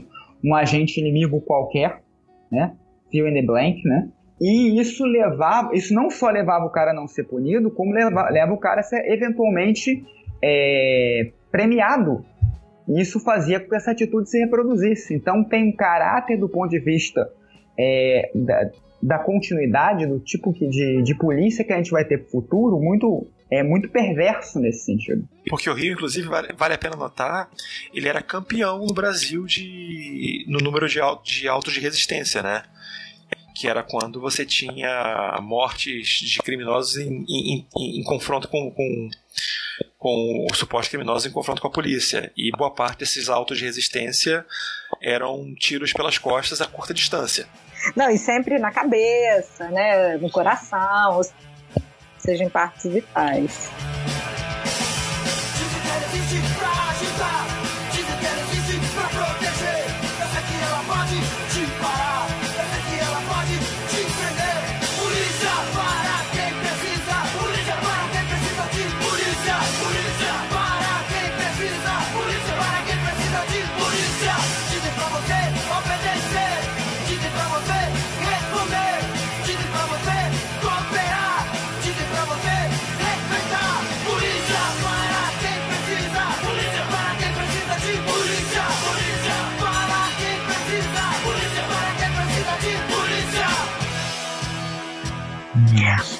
Bom, e aí eu queria, então, é, adicionar mais um elemento nesse debate, que é o seguinte. Logo que a intervenção foi anunciada, é, ou no, se eu não me engano, no dia após a intervenção ter sido anunciada, o Arthur Trindade Maranhão, que é um professor da UNB, publicou um artigo sobre qual poderia ser o legado da intervenção para a área de segurança pública. E aí é, é, é, um texto bem pequeno, de duas páginas, depois posso mandar até a referência para ficar linkada com o podcast. Uhum. Legal. Mas em que, ele, em que ele dizia basicamente o seguinte: Inês é morta, a intervenção está decretada, não temos, não podemos lutar contra esse fato. O que, que pode é, resultar dessa intervenção positivamente para a segurança pública? E aí o que ele colocava era que tinha uma possibilidade de de a intervenção trazer benefícios a longo prazo para a segurança pública, não no sentido de transformação das realidades que seriam, por exemplo, ocupadas, ou das localidades que seriam ocupadas pelo Exército, mas no sentido de se repensar as polícias enquanto instituições. Então, você tem, por exemplo, no caso da Polícia Militar do Rio de Janeiro, é, e o Diogo já apontou para isso, o Diogo e o Marcelo já apontaram, dois problemas que são muito fortes. Se, por um lado, você tem é, o uso da violência como metodologia de trabalho, e daí por que a Polícia Militar do Rio de Janeiro é reconhecida internacionalmente por seus autos de resistência. Por outro lado, você tem também um problema de grande é, deterioração da instituição, do ponto de vista de é, envolvimento da polícia com o crime organizado. E aí é tanto a polícia que vai viabilizar a organização e vai facilitar, de certa maneira, a organização de algumas é, atividades criminosas, como a polícia que vai liderar essa atividade criminosa, como é o caso das milícias. Então, o que eles colocavam era, o exército ele pode deixar como legado, que esse professor colocava, o exército poderia deixar como legado é, dessa intervenção uma certa um certo saneamento da instituição polícia militar, no sentido de é, tornar as correições mais transparentes, tornar as correições mais efetivas, é, de fato processar e, se for o caso, punir policiais militares que excedem nessas duas direções, que excedem tanto no uso da força, como excedem também no, do ponto de vista de engajamento na, em organizações criminosas. O grande problema é que até o momento, como a gente não sabe muito sobre quais são as diretrizes ou as linhas mestras da intervenção, eu não vejo nenhum movimento nessa direção. Eu não vejo nenhum movimento do ponto de vista de pensar a intervenção para além do imediato, no sentido de, ó, ok, a gente precisa então garantir a, a ordem, né, ou resgatar, como o decreto coloca, é, por termo ao grave comprometimento da ordem pública. Ok, mas esse grave comprometimento da ordem pública ele acontece em boa medida em razão dessa fragilidade da polícia militar enquanto instituição. Ou seja, se a polícia militar fosse mais eficiente no sentido de garantir essa ordem pública, não seria necessária a intervenção. E essa é uma dimensão que não tem aparecido em qualquer que seja o, o, debate público, né? Ou seja, quando essas autoridades elas são chamadas, incitadas a se posicionarem, isso não aparece como uma questão que mereça atenção ou que mereça ser atacado. Ludmila, só é, um, um, pouco sobre esse ponto, assim, na, nas, nas poucas manifestações que eu vi por parte do interventor, assim, a minha impressão, pelo menos, eu não diria que ele é indiferente a esse ponto. Eu acho que o que tem problema é de, é, ali é de é, um de planejamento e dois, mais uma vez, como a gente está colocando de visibilidade. O, a impressão que eu tenho é, pelo discurso que ele coloca é que ele tem tem a ideia de você, você mudar o comando das polícias para mudar a lógica de operação dessas polícias, polícias eu acho que tem uma, uma, uma, preocupação de fazer algo no sentido do combate à corrupção e tem uma e tem um elemento de que eles não vão conseguir nenhum efeito relevante sem combinar política social com política policial. Eu, eu não sei se, é, se eles têm muita clareza de como materializar essa intenção mas eu acho que, pelo menos do ponto de vista de como, é, de, de como eles têm se, se colocado, pelo menos eu acho que ele tem clareza de que são dois pontos que, que, que ele precisa trabalhar. Eu acho que o principal problema da, tipo, das pessoas que estão intervindo nesse momento é porque elas foram colocadas para intervir para gerar resultados de curto prazo. Essas coisas não, não, assim, não geram resultados de curto prazo. O que o governo precisa é de, é, é, é de algo que, que, ele possa usar nos próximos meses, para ser um pouco mais explícito. Né? O, assim, o, o grau de, assim, de precipitação desse governo, acho que isso talvez seja um, até um elemento, de maior, talvez um dos elementos de maior constrangimento de, dessa organização interventora, é tão grande que um, um episódio que não passou muito não ganhou grande tipo, discussão na mídia, mas que eu fiquei particularmente assustado foi quando a, prime a primeira GLO que foi é, da qual, no, na qual o Jugman era ministro da Defesa era uma que tinha umas operações voltadas para para lidar com o problema do roubo de carga do Rio de Janeiro, que estava aumentando muito. Né? Eu tava, aumentou muito em São Paulo também, mas do Rio de Janeiro, até pelo efeito vitrine, ganhou muita visibilidade. As empresas começaram a, a cobrar uma taxa, um, um, assim, a se recusar a segurar os caminhões que estavam vindo para o Rio de Janeiro, coisa e tal. E a partir do, assim, a partir do momento que ele decretou a, a intervenção, 48 horas depois, ele já disse que a intervenção era um sucesso, que ele já tinha indicadores confiáveis de que ele estava tipo, desmontando as quadrilhas de Corpo de Carne no Rio de Janeiro. O que, do ponto de vista do espaço temporal que ele está trabalhando, é absolutamente inviável. Uhum. Então, acho que é, o, a, gente, um elemento importante para avaliar não só o, o, planejamento como a operacionalização é, dessas pessoas responsáveis pela intervenção é o, o constrangimento que parte da necessidade do governo de produzir é, fatos positivos de forma muito rápida. Ele tem que espremer essa laranja muito rapidamente. É, deixa eu fazer um, um comentário aqui. É, que eu tô, eu tô ouvindo vocês é, conversarem e tô ficando angustiado.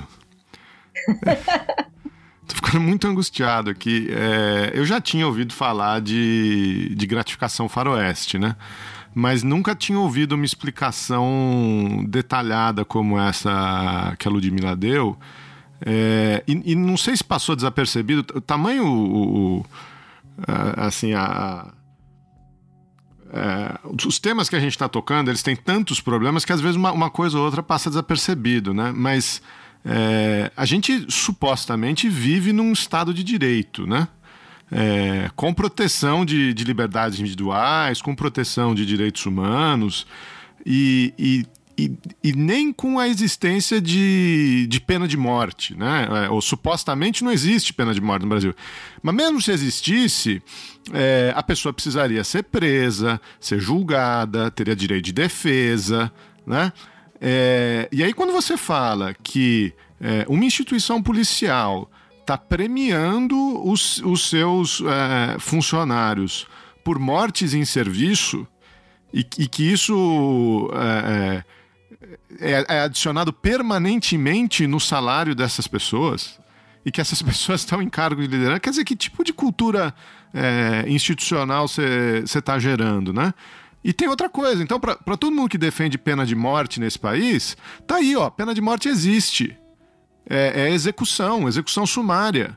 E não tem impacto nenhum em índice de criminalidade, ou pior, né? Aumenta, né? Que você gera mais violência. É, então, assim, eu tô. Eu tava ouvindo aqui, fiquei estupefato, queria, queria é, frisar esse ponto aí para quem está ouvindo, para que você cada vez ouve mais vezes, ah, tem que passar fogo nos bandidos, tem que bombardear, não sei o quê. Olha aí, não funciona. Né? A, a, além do absurdo moral, ético, humanitário que são esses argumentos, é, não funciona. Né? É, e aí eu, eu, eu, acho que as falas de vocês tocaram em, em no, no, que para mim são dois elefantes brancos, né? É, que todo mundo sabe que está aí e ninguém quer falar. É, um é essa questão das polícias, né?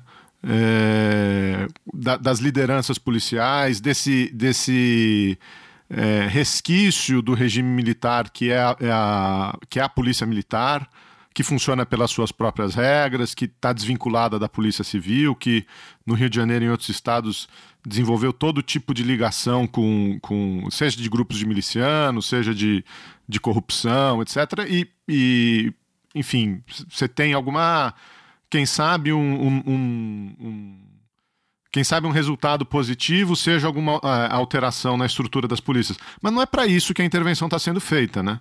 Então, é, é, é, eu acho muito difícil você esperar que você vai ter uma consequência não esperada positiva é, quando os esforços estão sendo feitos é, em, em, operações midiáticas, em operações de curto prazo, enfim, que o, que o Exército tire alguma, algum coelho da cartola e resolva o problema da segurança pública. Então, acho que esse é um. A questão das polícias é um, é um elefante branco enorme, né? É, e o outro, é, é, vocês estavam narrando aí a, a, as UPPs, né? Então, houve ocupação é, territorial, houve um, um início de, é, de uma abordagem de polícia comunitária, né? E essa, essa abordagem não funcionou. Bom, ela não funcionou porque, pelo que eu estou entendendo, é, porque você não teve policiamento comunitário, né? É, ou teve por um, um, um, um período muito curto É, e depois faltou recurso, faltou treinamento, faltou expandir o programa para outras áreas que não apenas manutenção de segurança, né? estabelecer essas relações comunitárias. Bom, se essa que era a abordagem é, que, que deveria ser implementada não foi implementada, como é que você pode dizer que ela falhou? Né? É, ela simplesmente não foi implementada. Né? E aí, aí você volta para um negócio que sabidamente não funciona. Né? É, então, assim, eu, eu. Enfim, isso não é uma pergunta para ninguém, isso é um desabafo. então, deixa, então deixa, deixa eu aproveitar essa tua deixa para fazer menção àquele documentário, deve ter uns 20 anos já, que é o Notícias de uma Guerra Particular. Notícias de uma Guerra Particular. Isso, não sei se tiveram a oportunidade de ver, que é sobre a violência no Dona Marta, no Santa Marta, enfim, nunca sei se é Santa Marta ou Dona Marta, enfim, no, Santa, Dona Marta no final da década de 90. E quando o Geraldo fala que é uma coisa de um mata o outro, não sei o quê, tem uma, fra tem uma, uma passagem com o Rodrigo Pimentel, que aquele é capitão do BOP, que virou consultor da, da Globo de segurança por um tempo, em que ele fala que ele fala que o policiamento no Rio é uma guerra particular entre bandido e polícia, que um vai lá e mata um, aí o outro vai e depois matam dois. Então é uma guerra entre os dois lados. E o documentário, em algum momento, eu vou, eu vou chutar o Luiz Eduardo Soares falando isso aí, porque tem cara de ser a, a visão crítica que ele tem realmente sobre o, o, o, esse tipo de policiamento, em que eu não lembro exatamente quem foi, mas vou dar o crédito a ele, se foi, se não foi, em que ele diz que a, a polícia, a estrutura policial no Rio de Janeiro foi feita para perpetuar a desigualdade social.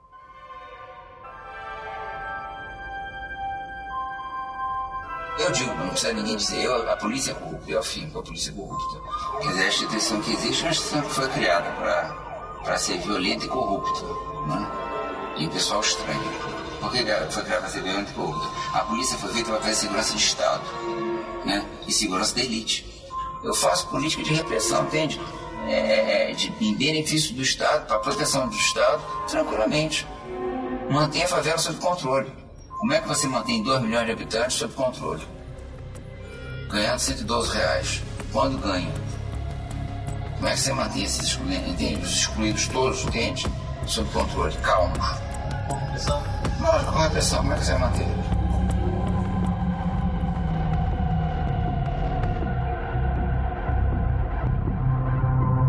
Então, todo, todo policiamento, a ação da polícia não é para promover a ordem, a paz ou nada.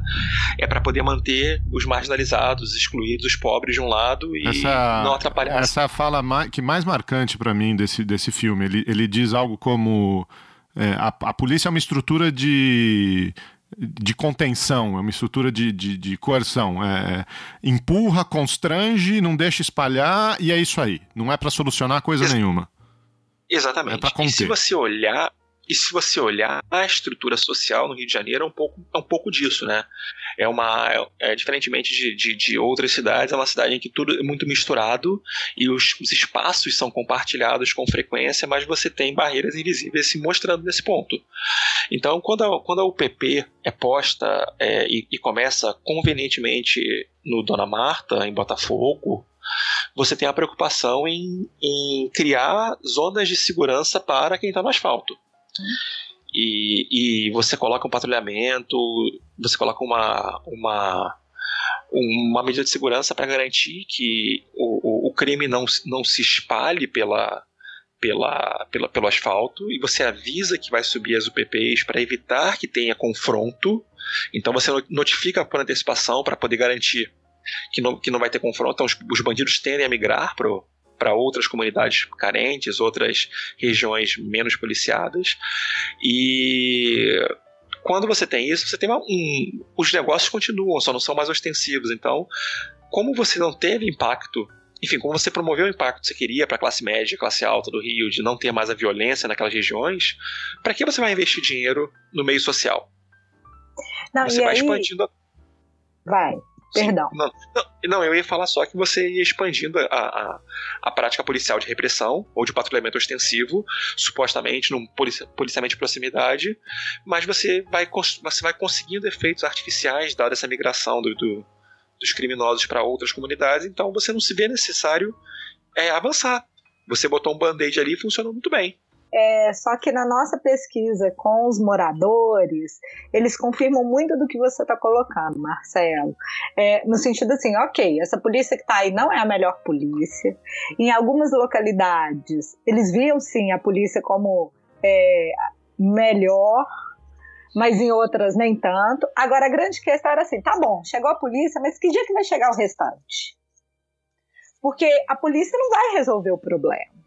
É a ideia de que se você quer realmente transformar uma localidade, você precisa colocar educação, saúde, assistência social, outros serviços que não apenas serviços de policiamento. Porque claro. o policiamento ele tem esse caráter limitado, né? Então, assim, por exemplo, é, quando é, as últimas notícias sobre a intervenção e a história lá do laboratório na vida Kennedy e a checagem da identidade dos moradores. É arbitrário, é totalmente arbitrário. Mas se você for pensar, uma força de segurança ela não tem muitos mecanismos do ponto de vista de atuação para além daquilo ali, não. Né? Assim, é, o que, que a força de segurança pode fazer? Do ponto de vista de resolver o problema, quase nada ela pode conversar, entender como é que é que o crime acontece, se colocar nos locais onde o crime acontece, tentar, e aí também foi uma aposta da questão das UPPs, né, ou seja, que as UPPs mediassem os conflitos de, é, de menor potencial ofensivo, para que eles não se transformassem em grandes conflitos é, violentos, então isso, isso é uma coisa que pode, pode ser muito bem feita e pode gerar excelentes resultados, mas é isso, você está você tá atuando quando o problema já está dado, o que a gente precisa é pensar um pouco como prevenir o problema. E aí, é, acho que foi o Diogo que colocou, é, as políticas sociais elas demoram muito tempo para gerarem resultados. Então, assim, se você ocupa imediatamente, você consegue, por exemplo, espalhar, desorganizar e com isso reduzir, é, por exemplo, taxa de homicídio. Mas você não consegue reduzir, por exemplo, roubos. Uhum. Porque a lógica é outra. Quem está roubando precisa de dinheiro, precisa de dinheiro por N motivos. Então, é, é, outra forma de se pensar. E aí eu só queria é, colocar uma coisa dentro do que o Geraldo, é, que é o outro lado do Geraldo, que é a história da, das polícias como elefantes brancos. E aí, é, eu estava ouvindo outro de um podcast sobre a intervenção federal, em que eles entrevistam o Luiz Eduardo Soares. E é muito interessante, porque se a gente for pensar, uma das questões que tem mais aparecido na mídia é como que a intervenção federal poderia integrar as polícias. Né? E o Ministério Extraordinário da Segurança Pública também tem como missão integrar as polícias. E por que, que é que você precisa integrar as polícias? Porque hoje você tem uma polícia que reprime muito e que é, só com essa repressão não consegue reduzir crimes, que é o caso da Polícia Militar, e uma Polícia Civil que não, que não trabalha direito, porque também não tem uma metodologia de trabalho. Então a gente estima, é, a partir de pesquisas empíricas, que, por exemplo, de todos os homicídios que acontecem no Brasil, quando a Polícia Civil trabalha muito, mas muito, muito, muito, muito bem, ela consegue esclarecer algo em torno de 15 a 17% dos homicídios que aconteceram e ela consegue esclarecer. Esclarecer significa que a, a, vai ter um material que o Ministério Público vai poder fazer uma acusação e que pode talvez chegar num juiz é, na fase de sentença e aí se decidir se aquela pessoa foi de fato responsável pela ocorrência daquele crime. Então, nosso sistema de justiça criminal, ele de fato não consegue responder violações de direitos. Ele não consegue responder é, para a dona Maria, que perdeu o filho dela, vítima de uma violência ali no local onde ela morava. Isso, o nosso sistema de justiça criminal, ele não dá conta e acaba fomentando ainda mais violência, porque, ah, eu sei que o sistema não vai me responder, eu vou lá e se eu tenho um conflito, eu vou matar. E o que, que a gente faz? E aí é de novo a história da é, ordem pública, né? É, a gente prende de, traficantes de drogas. Então, na nossa pesquisa aqui em Belo Horizonte com os processos de tráfico de drogas, tem, por exemplo, um caso de um menino negro, pobre, morador de periferia, com 19 anos, em que ele foi preso com 10 gramas de maconha. Ele permaneceu preso ao longo de todo o processo a partir do princípio da garantia da ordem pública. esse menino é um potencial dano para nossa sociedade. Se eu e era argumento do juiz, se eu deixá-lo solto, ele vai revender droga. Ele permaneceu preso Ai, por Deus. dois anos. Ao final, claro, ele foi absolvido, porque 10 gramas de maconha. Né? Então, assim, que tipo de justiça criminal, ou seja, a polícia militar, ela é um problema? É. Ela é um problema porque ela é violenta, porque ela trabalha mal. Mas o restante da cadeia, né, o restante da cadeia da segurança pública e da justiça criminal também funciona muito mal. E, e aí o que eu fico me perguntando, quando eu leio a- o decreto de intervenção, diz lá, ah, a intervenção vai por termo a garantia ao grave comprometimento da ordem pública. É a mesma questão lá do meu material empírico agora dos processos de tráfico, ou seja, essa garantia da ordem pública que também justifica prisão de gente pobre, porque pode, quem sabe, talvez um dia vender droga. Então, eu acho que uma outra questão que a gente precisa pensar, mas que também não é o nosso tema, é a questão da legalização das drogas. É, eu acho que esse é, é o outro elefante branco, né? Para usar um termo que o Geraldo é, trouxe pro cast. É, na verdade, são vários, né? Elefantes brancos. Um- uma coisa interessante que o Diogo trouxe, que agora aparece na fala de todos vocês, é a questão da temporalidade, né? Que as temporalidades diferentes, né? Políticas públicas, que é o que é uma dimensão importante para a solução do problema da criminalidade, tem uma temporalidade que não é a mesma temporalidade da política, né? E até é, o Diogo depois é, trouxe, quando mencionou, né, a questão de como o PMDB é, se utilizou da intervenção é, de modo a, enfim, capa- catapultar pautas políticas, algo que até muito recentemente era complicado, porque as lideranças políticas viam intervenções desse tipo como é, um problema político, né? Mas é, para além disso, da questão das temporalidades, te- é, tem, eu acho que esses elefantes brancos. O primeiro, o Geraldo mencionou, né, do problema das polícias, você traz agora, que é justamente é a- questão da- do fato de ser uma polícia militar. Né? Que a pergunta que eu faço a partir daí é o seguinte: é qual país né, que é sério que tem uma polícia militar como a nossa? Né? É, será que parte da solução, para além das políticas públicas, também não é justamente repensar o modelo de polícia como um todo, né? desmilitarizar a polícia, né? É, e, e a outra coisa é, que, que eu penso a partir da fala de vocês é que, que é um outro elefante branco é, diz respeito justamente a essa questão da legalização das drogas, né? Será que para resolver de fato a, a questão da criminalidade, não só no estado do Rio de Janeiro, mas no Brasil como um todo, a gente não tem que pensar seriamente numa nova legislação para uso de, de drogas? E aí, com isso, eu quero quebrar, de, assim como o Geraldo fez, eu quero quebrar a quarta parede, né? É, o ouvinte, é, não me entenda mal, né? Quando a gente fala, por exemplo, em desmilitarizar a polícia, é, eu não estou aqui me colocando contra o trabalhador e a trabalhadora policial, né, que ganha uma miséria e que sai em condições precárias para combater uma criminalidade que é generalizada, né? É, o que a gente tem em mente quando trata da desmilitarização da polícia é outra coisa, né? Que aliás deve é, favorecer, beneficiar o próprio trabalhador e a trabalhadora que trabalha com policiamento. Né? Diz respeito à própria instituição como um todo, é como ela foi concebida. Veja, Ludmilla trouxe, é, fez um resgate, a Marcelo também, Diogo também, de da, da onde vem né, as doutrinas por trás do policiamento dessa instituição. Né? Muda-se o nome de policiamento é, comunitário para policiamento de proximidade, mas lá no DNA né, a gente tem um resquícios né, de um período onde a violência era banalizada. Enfim, é só para compartilhar essa angústia com vocês. Né? Mas aí, aí fazendo a ponte, Felipe, com o que você está colocando, a- essa- esse pensamento em, em que tipo de. que, enfim, nos últimos três, quatro anos a gente está discutindo o papel da polícia militar e essa militarização né, do comportamento do, do policial militar. Não justificando o, o, o indivíduo, mas sim a, a, a, a competência desse tipo de instituição.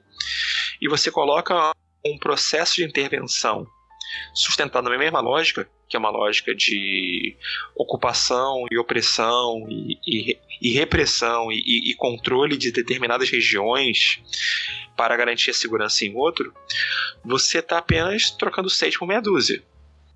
E na minha visão, é, a ocupação ela tem, enfim, a, a, intervenção, desculpa, a intervenção ela tem alvos específicos e ela está acontecendo, por exemplo, em regiões aqui do Rio, próximas da, da, da, da Avenida Brasil, que é a Vila Kennedy, que é um conjunto de, de, de favelas ali, em que a, o exército vai, ele faz uma operação, prende meia dúzia, fala que fez uma coisa, quando sai, o, o, o, o tráfico, os criminosos voltam.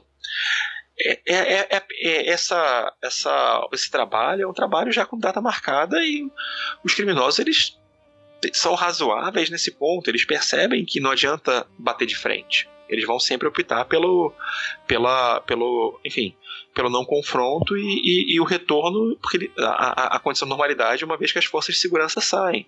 Ô, Marcelo, é, o, me... é sobre o cara parte sabendo que o tempo está a favor dele, sabe que tipo, tem data para acabar. E, e, aí eu li, só, só um ponto, Marcelo, eu li em algum lugar que é, é, tem um outro efeito que pode até ser negativo, porque a aposta pro, pro, pro, pro grande traficante, por exemplo, pro tráfico, numa situação de intervenção como esse tipo, a aposta fica mais alta, de modo que favorece o grande, né, e que e, e prejudica apenas o pequeno né? Porque, é, então, no, no, limite, a intervenção ela pode, é, é, inclusive, favorecer a concentração de negócios do crime na mão de poucas pessoas. Separar os meninos dos homens, né? Claro, claro, porque o grande, ele não tá lá trocando tiro, né? E como a aposta fica maior, é, só os grandes levam. Exato, e como, e como a gente está falando de, um, de, uma intervenção sem qualquer tipo de planejamento, ou sem qualquer tipo de plano divulgado ou não divulgado, é, a gente não sabe qual é o, o escopo de, de, alcance que vai ter. O, todo, assim, todas as matérias que eu li, todos os comentários que eu vi elogiavam o interventor, elogiavam a estrutura, o, a disposição, a experiência, mas ele não, você não tem um plano para ser seguido, né? Você não tem uma, uma lógica que está sendo buscado, os verificadores, nada. Você só tem uma missão que é ocupar e intervir e, enfim, garantir segurança. É, com isso, você tem um, um, um, mero aguardo. Você volta ao cenário das UPPs novamente. Os, os criminosos sabem o que vai acontecer, eles sabem o tempo, então eles aguardam pacientemente o, o, a saída. Eu não, eu não vejo, eu, assim, e, e, você não tem nenhuma previsão de, de, de oferecer medidas sociais. Eu lembro que eu, no começo dessa discussão sobre intervenção, eu estava discutindo no grupo de WhatsApp com os amigos, e alguns deles clamavam, dizendo assim: Eu sei que a intervenção não vai servir para nada, mas temos que fazer alguma coisa. Aí eu respondi, pô, mas se não, você tá com. Cara, não. Assim, aí, aí, eu falei, se você tá gripado, você vai amputar sua perna? Ele, claro que não, é estupidez. Falei, mas você tá fazendo alguma coisa? Ai, bom, excelente exemplo. E, e aí o sujeito ele fala, porra, mas você é um especialista, dá uma resposta. Falei, a resposta é, é reduzir desigualdade. A resposta é oferecer saúde, oferecer educação. Ele, ah, mas isso só daqui a 20 anos. Eu falei, eu sei. E agora? Eu falei, e agora a gente se vira com com o início de oferta, tem que começar alguma hora. Essa resposta não me, não, não me interessa. Então eu acho que a intervenção ela volta a repetir um pouco essa discussão do, do, do da gratificação bang bang, do, da UPP, porque ela está ali para acalentar o coração e as preocupações de um setor que se vê oprimido, que é a classe média e a classe alta. E aí eu queria emendar na, na, na, sua intervenção, Marcelo, que eu achei fa fabulosa, que é a história de que a gente nunca pensa em quem está vivendo o cotidiano da favela.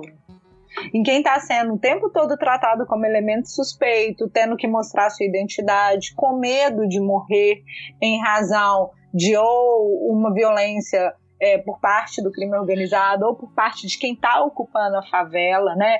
E ter a sua identidade e ter a sua identidade de trabalhador questionada, porque como essas mortes elas acabam sendo naturalizadas, elas são sempre justificadas no sentido é, a lá Alckmin, né? É, quem não reagiu está vivo, ou quem não, quem não era bandido não morreu. Então, é, é uma população que vive muito mais amedrontada do que qualquer outra da cidade do Rio de Janeiro. Porque é uma população que não tem garantia de que seu domicílio não vai ser violado, é uma que não tem garantia se vai poder chegar na sua casa ou não. E aí, é, se vai chegar na sua casa ou não, no sentido de se o, o policial ou se o soldado do exército vai permitir que a pessoa circule ali naquela área ao mostrar a sua identidade, ou porque esqueceu a sua identidade. Então, eu acho que tem uma questão de que se nega ainda mais a cidadania para quem mora em favela. Ou seja, se a favela já não tem serviços, políticas públicas, é, você perde o direito de ir e vir com ações violentas e que são potencializadas por essas intervenções. E, e você vê nesse ponto que a, a, o papel do exército não é nem um papel questionado, porque eles estão lá como instrumento. É, eles foram pegos de surpresa, eles foram feitos, é, é, eles são, foram colocados no, no, no, no, no, olho do furacão a partir do momento em que você vê um clamor de uma, de uma sociedade nossa que está cada vez mais conservadora e, e, e, e, clamando por medidas quase que, não vou chamar de medidas de exceção, mas medidas mais, mais excepcionais para para promover segurança sem considerar é, mudanças sociais. Você tem uma sociedade hoje que reclama de um Bolsa Família, mas não é capaz de reclamar de auxílio moradia do juiz. Então isso, a pessoa, enfim, é, é isso daí é uma, é, uma, é uma parcela gigantesca da sociedade que não tem o que, enfim, eu também não tenho esse conhecimento, eu, eu posso agradecer por isso, eu não sei eu passar nesse, nesse profiling, eu não, eu, não, eu não corro risco desse profiling, então eu não sei, eu não sei o que essas pessoas vivenciam, mas eu imagino que, que essas ações são de, um, de, um, de um, uma limitação das suas liberdades impressionantes. Não, e uma engenharia que só, só para retomar um ponto que o Felipe é, falou, que eu acho que passou um pouco de perceber com as acho muito importante, que é, é um ciclo que tem três pilares. Assim. Você tem, como a Ludmilla falou, a perspectiva do, é, daquele que, que se sente vítima da intervenção, o alvo da intervenção, do morador da favela, e de, das narrativas de resistência que ele inevitavelmente constrói em vista de todos os constrangimentos ao qual o direito de vir, de vir dele está sujeito. Tem o, a, a dinâmica da polícia militar, que no, principalmente no caso do Rio de Janeiro, por, por, pelo fato de ela estar se colocando na necessidade de combater é, organizações armadas com, um, armamento de um grau de sofisticação, de um grau de letalidade tão pesado, reivindica essa identidade que a Ludmilla descreveu e que ela vem reforçando, ela, tipo, não, ela não reivindica a identidade por uma questão de perversidade, reivindica essa identidade uma questão de que ele, ele se sente efetivamente ameaçado por aquela dinâmica. Não, é, não deve ser fácil você é, encarar um, um, a perspectiva de um inimigo que está tão bem armado como algumas quadrilhas do Rio de Janeiro estão tão bem armados.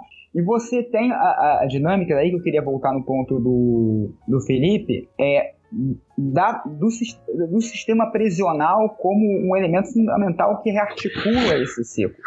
Porque é, ele estava falando da questão das drogas, um dos grandes elementos é, que deve levar a gente a repensar a forma como a gente prende pessoas, em que medida é efetivamente funcional prender, por exemplo, como o caso que você descreveu, uma pessoa que tem 10 gramas de maconha, é porque você pega uma pessoa que seria facilmente, mesmo que fosse um, mesmo que você estivesse vendendo maconha, que é muito pouco improvável com 10 gramas, o que você consegue com 10 gramas de maconha?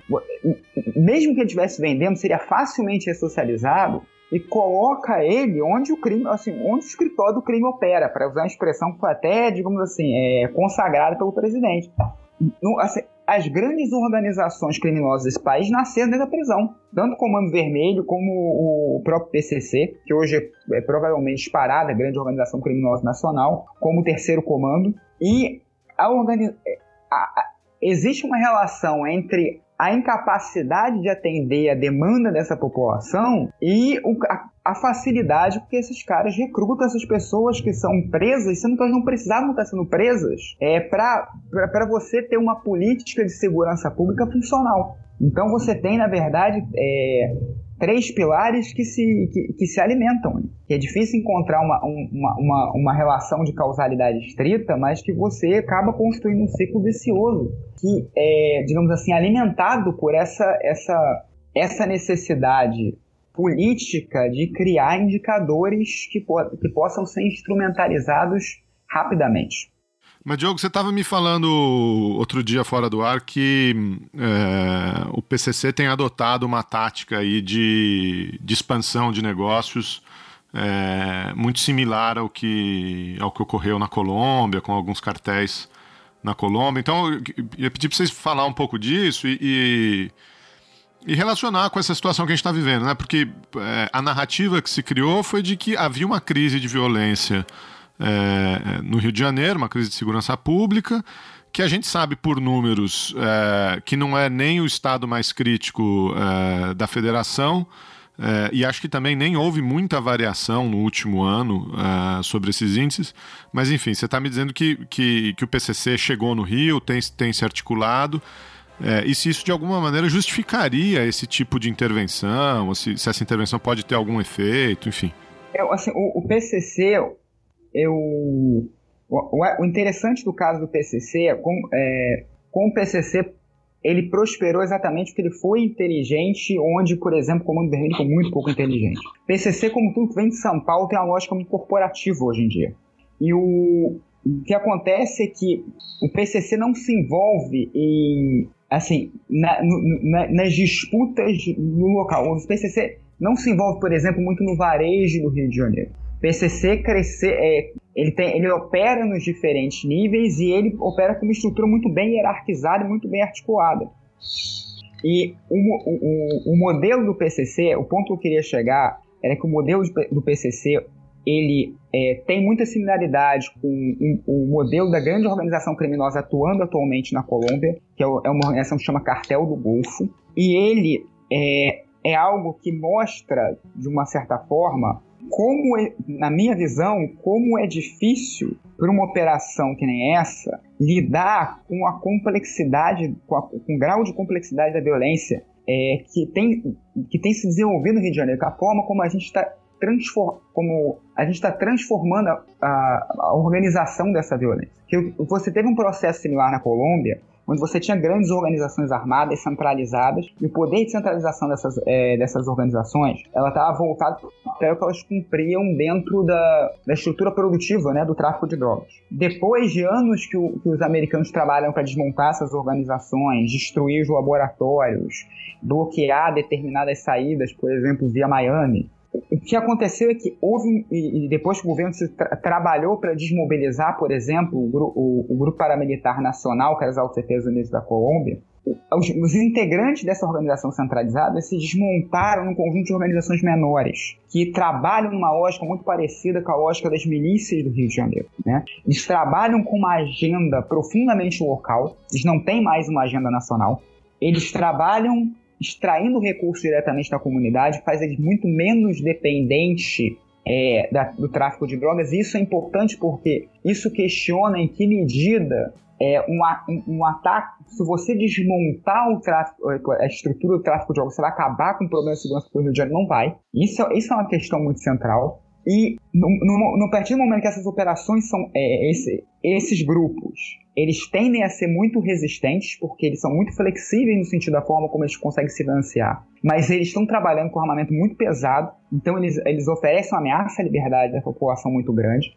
Mas eles, como eles não têm a escala que aquelas organizações mais hierarquizadas tinham, não conseguem, é, digamos assim, atuar dentro da logística do tráfico de drogas de uma maneira que essas organizações atuavam.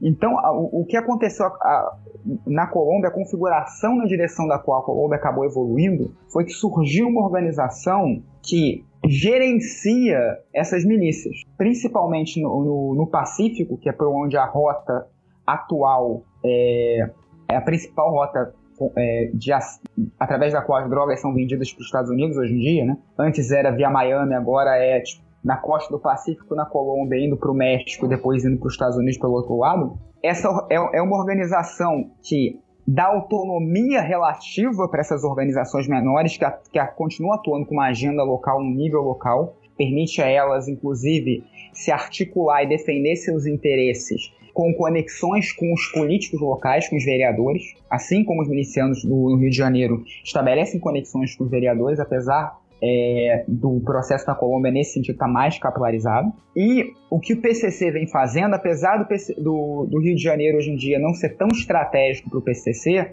é exatamente isso. Ele coordena é, assim, as associa a associação dele com os diferentes grupos criminosos que já existem, sem suprimir a autonomia deles necessariamente, e ele escolhe onde atuar e com quem vai se associar baseado na, na necessidade de gerir essa logística do tráfico de drogas. né? Por isso, por exemplo, que o, eles foram inteligentes o suficiente para evitar se envolver diretamente, apesar do, do- da questão na Rocinha, com, é, com estados como Rio de Janeiro e a Bahia. Por quê? Porque o, o- no Rio de Janeiro, hoje, o contexto é de fragmentação. Fragmentação traz confronto, confronto traz vi- visibilidade, visibilidade traz polícia. Então não é bom para os negócios do Rio de Janeiro. Então você, você recua. Mas eles estão é, no Mato Grosso, por exemplo, eles estão abrindo frente na Bolívia, abrindo frente no Paraguai, se associando organizações e colocando pessoas deles é, nesses lugares que vão permitir a eles é, cumprir uma função estratégica exatamente nesse trânsito da droga. Ou seja, você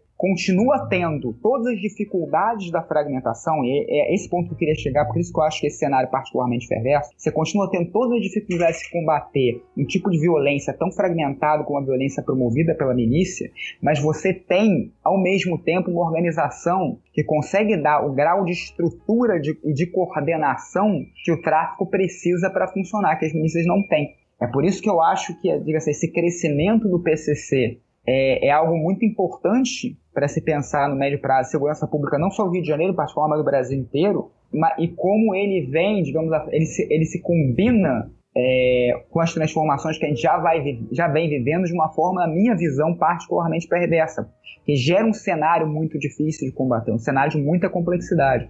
Eu queria só acrescentar um ponto também no que o Diogo está colocando, que quando a gente é, estuda mais a questão do PCC, um, um- um outro ativo bastante importante para se pensar o PCC é a questão de como que eles administram a justiça. Então, toda essa imprevisibilidade que a gente tem, toda essa ausência de responsabilização, da qual a gente falava, que é decorrente desse mau trabalho das organizações policiais, no caso do PCC, você tem uma racionalização, ou seja, não se pode matar em, em todas as situações, só se pode matar depois lá dos debates, da autorização por determinadas figuras chaves dentro da organização.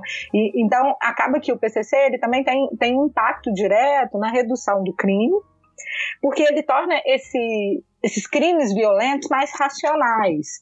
E para quem está acostumado a viver numa situação em que a todo momento alguém pode ser morto de uma forma muito imprevisível, você acaba tendo um ativo que não é menos importante, que é algum tipo de maior previsão de quem vai ser morto e em quais situações. Então, é de fato um poder paralelo ao Estado. É, a, a- própria é, previsibilidade, na verdade, diminui a resistência. né? Tipo, ajuda na penetração dessa organização, de uma certa forma. E, e na legitimidade dela. Sim, com certeza. Favela outra vez está no ar, sai da frente. Do mar não dá pra peixe, entende? Minha gente, quem não for do corre, sai da frente. As águas aceitam curvas, aqui ou no Oriente. A fome em Sampa, ruína esmagadora, brava gente. Clique, crack, prende. Sai da frente, gente. Bala perdida igual cadeia gente. Me disseram o sol nasceu pra todos. Pra quem será que dizem, mano? Pra nós do pobre, sou pro simples tolo. Mas quem fica na favela, a guerra é pros loucos. Um limbão dos doidos, um todo para os bobos. E lá a classe esmagadora que supera o povo. Disseram esquece, se dando se recebe. A guilhotina na favela é o 12, é o 57. Posso fugir, não mentir, fazemos coisas ruins. Mas se pintar tititi, logo estupir vai cair. Então por que reclusão? É bem melhor o perdão. Sai da frente, o promotor disse não, se não, se não, se não. O réu, unanimamente acusado, foi declarado culpado. Sai da frente, do mar não dá pra peixe. Eu acho que a Ludmilla comentou, ela pincelou isso no início, que era a, a possibilidade, a- o porquê da intervenção no Rio tendo outros índices mais violentos e como você justifica isso. E a gente chegou a, a- mencionar rapidamente um pouco de publicidade, de visibilidade e tal. É, eu não sei se lá, se numa edição dessa, lá no início, a gente conseguia falar, pelo menos colocar ou questionar o, o porquê da intervenção no Rio no momento em que você tem outros estados passando por crises de, de segurança pública mais sérias, né, com índice mais. Porque o Rio tem números mais absolutos, maiores, só que proporcionalmente não é tão maior quanto, sei lá, Sergipe ou Pernambuco ou Belém. São Não, cidades Natal, mais. Natal hoje em dia é recordista. É, Rio Grande do 70, 70 mortos pra, 70 mortes violentas por cada 100 mil habitantes. Eu concordo plenamente com o Marcelo, né? Eu acho que é uma questão tão assim. E aí acho que quem melhor explicou isso foi o Diogo, que é a questão das alianças políticas, né? Ou seja, como é que a intervenção ela passa a ser. é, Antes da intervenção, as, as GLOs elas se transformaram em ativos políticos. E ativos que mostram também a capacidade do governador em negociar com a presidência da República, né? Em, em trazer as tais operações para os seus respectivos estados. Então, eu acho que o Rio de Janeiro, por ser essa vitrine é, do Brasil, ele chama muita atenção. Então, se fosse, por exemplo, no Rio Grande do Norte, que é hoje, como o Diogo bem colocou, um dos estados mais problemáticos em termos de eh, quantidade de crimes violentos, e letais e intencionais. Não daria essa visibilidade. Então, você tem, por exemplo, chacinas, é, eventos muito mais cruéis e, e- e com uma quantidade de mortes muito maior do que no Rio, mas não mobiliza. Então, acho que é, tudo bem que a gente combinou que não ia entrar na história do populismo eleitoral, mas eu acho que era a única forma do presidente efetivamente mostrar é, algo positivo para além da eminente derrota que ele ia ter na questão da reforma da Previdência. Eu não tenho muitas dúvidas disso, não. Assim, eu acho esse ponto central, eu só, eu só queria eu queria não deixar de, de, de colocar um elemento que eu acho também relevante, como a- até a Ludmilla falou num, num- momento anterior, o, o- o- o Rio de Janeiro tem, tem esse efeito, tem efeito vitrine, mas o Rio de Janeiro é um cenário particular. Né? O- entre outras coisas, porque as organizações criminosas no Rio de Janeiro, principalmente as históricas, elas são, elas são militarizadas. A, a forma como elas se estabeleceram e como elas produzem e reproduzem a violência é diferente. N- n- eu não sei se isso. É, tipo assim, eu acho que hoje, até por causa da, da magnitude dessa dinâmica política, acho que o efeito vitrine tem um papel muito fundamental. Mas eu acho que não dá para ignorar, por exemplo, que o, o, o Comando Vermelho foi criado.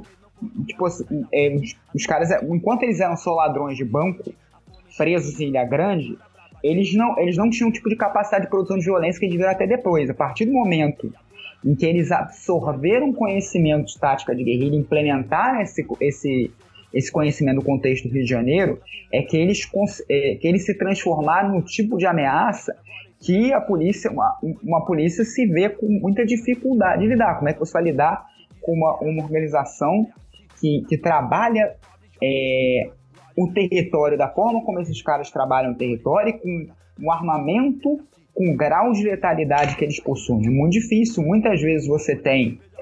Você tem hoje muita, principalmente no Nordeste, a a maioria das capitais do Nordeste, em termos absolutos, é mais violento que o Rio de Janeiro. Mas o, o, o tipo de violência que tem que ser combatido ali não tem exatamente essa característica. E essa característica acaba levando é, uma polícia que está assim, que, que provavelmente tem, tem muitas dificuldades a uma posição muito defensiva, muito reativa. Ou seja, você já tem é, uma polícia que tem que se remodelar a partir dos anos 90, vindo, da é, vindo de, um, de um contexto de regime autoritário. Eles eram treinados com base nos manuais militares. Então, você, a partir do momento em que você faz a transição para o mundo civil, você vem. Essa ameaça militar é a ameaça com a qual você tem que lidar. Ele, provavelmente, a partir dali, eles passam a ver pouca alternativa que não seja se reapropriar dessa visão militarizada para conseguir sobreviver. E aí você, e você começa, digamos assim, de uma certa forma, a reproduzir essa dinâmica enquanto você não consegue quebrar esse ciclo vicioso. O, o, o, eu queria, eu queria é, trazer esse elemento porque não, eu, eu, eu acredito que não dá para explicar o Rio de Janeiro sem é, olhar um pouco também para a particularidade desse- desses grupos que se estruturaram no Rio de Janeiro ao longo dos últimos 30 anos.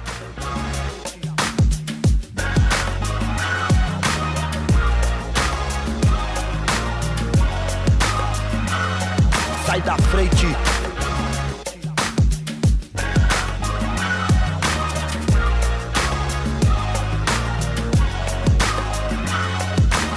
Frente. Eu juro, eu nem tava lá. foi minha. Foi dela. Essa maldita escada que derrubou a minha amiga. A mesma escada assassina que matou o Zé Carlos. O amor da minha vida. Eu só quero é ser feliz. Andar tranquilamente na favela onde eu nasci. É, e poder me orgulhar. E ter a consciência que o pobre tem seu lugar. Vem Deus, DJ! Eu só quero ser feliz. Andar tranquilamente na favela onde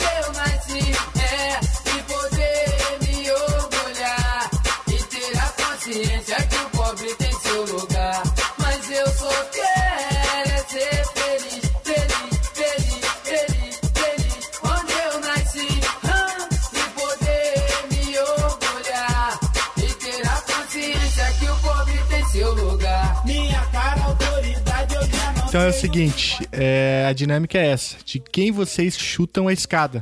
Ludmilla, quer começar? É, bom, então, eu acho que eu chutaria nesse momento a canela do nosso querido presidente, que está aí muito mais preocupado com apoios políticos do que com a vida de pessoas que estão de fato vivendo sob um fogo cruzado.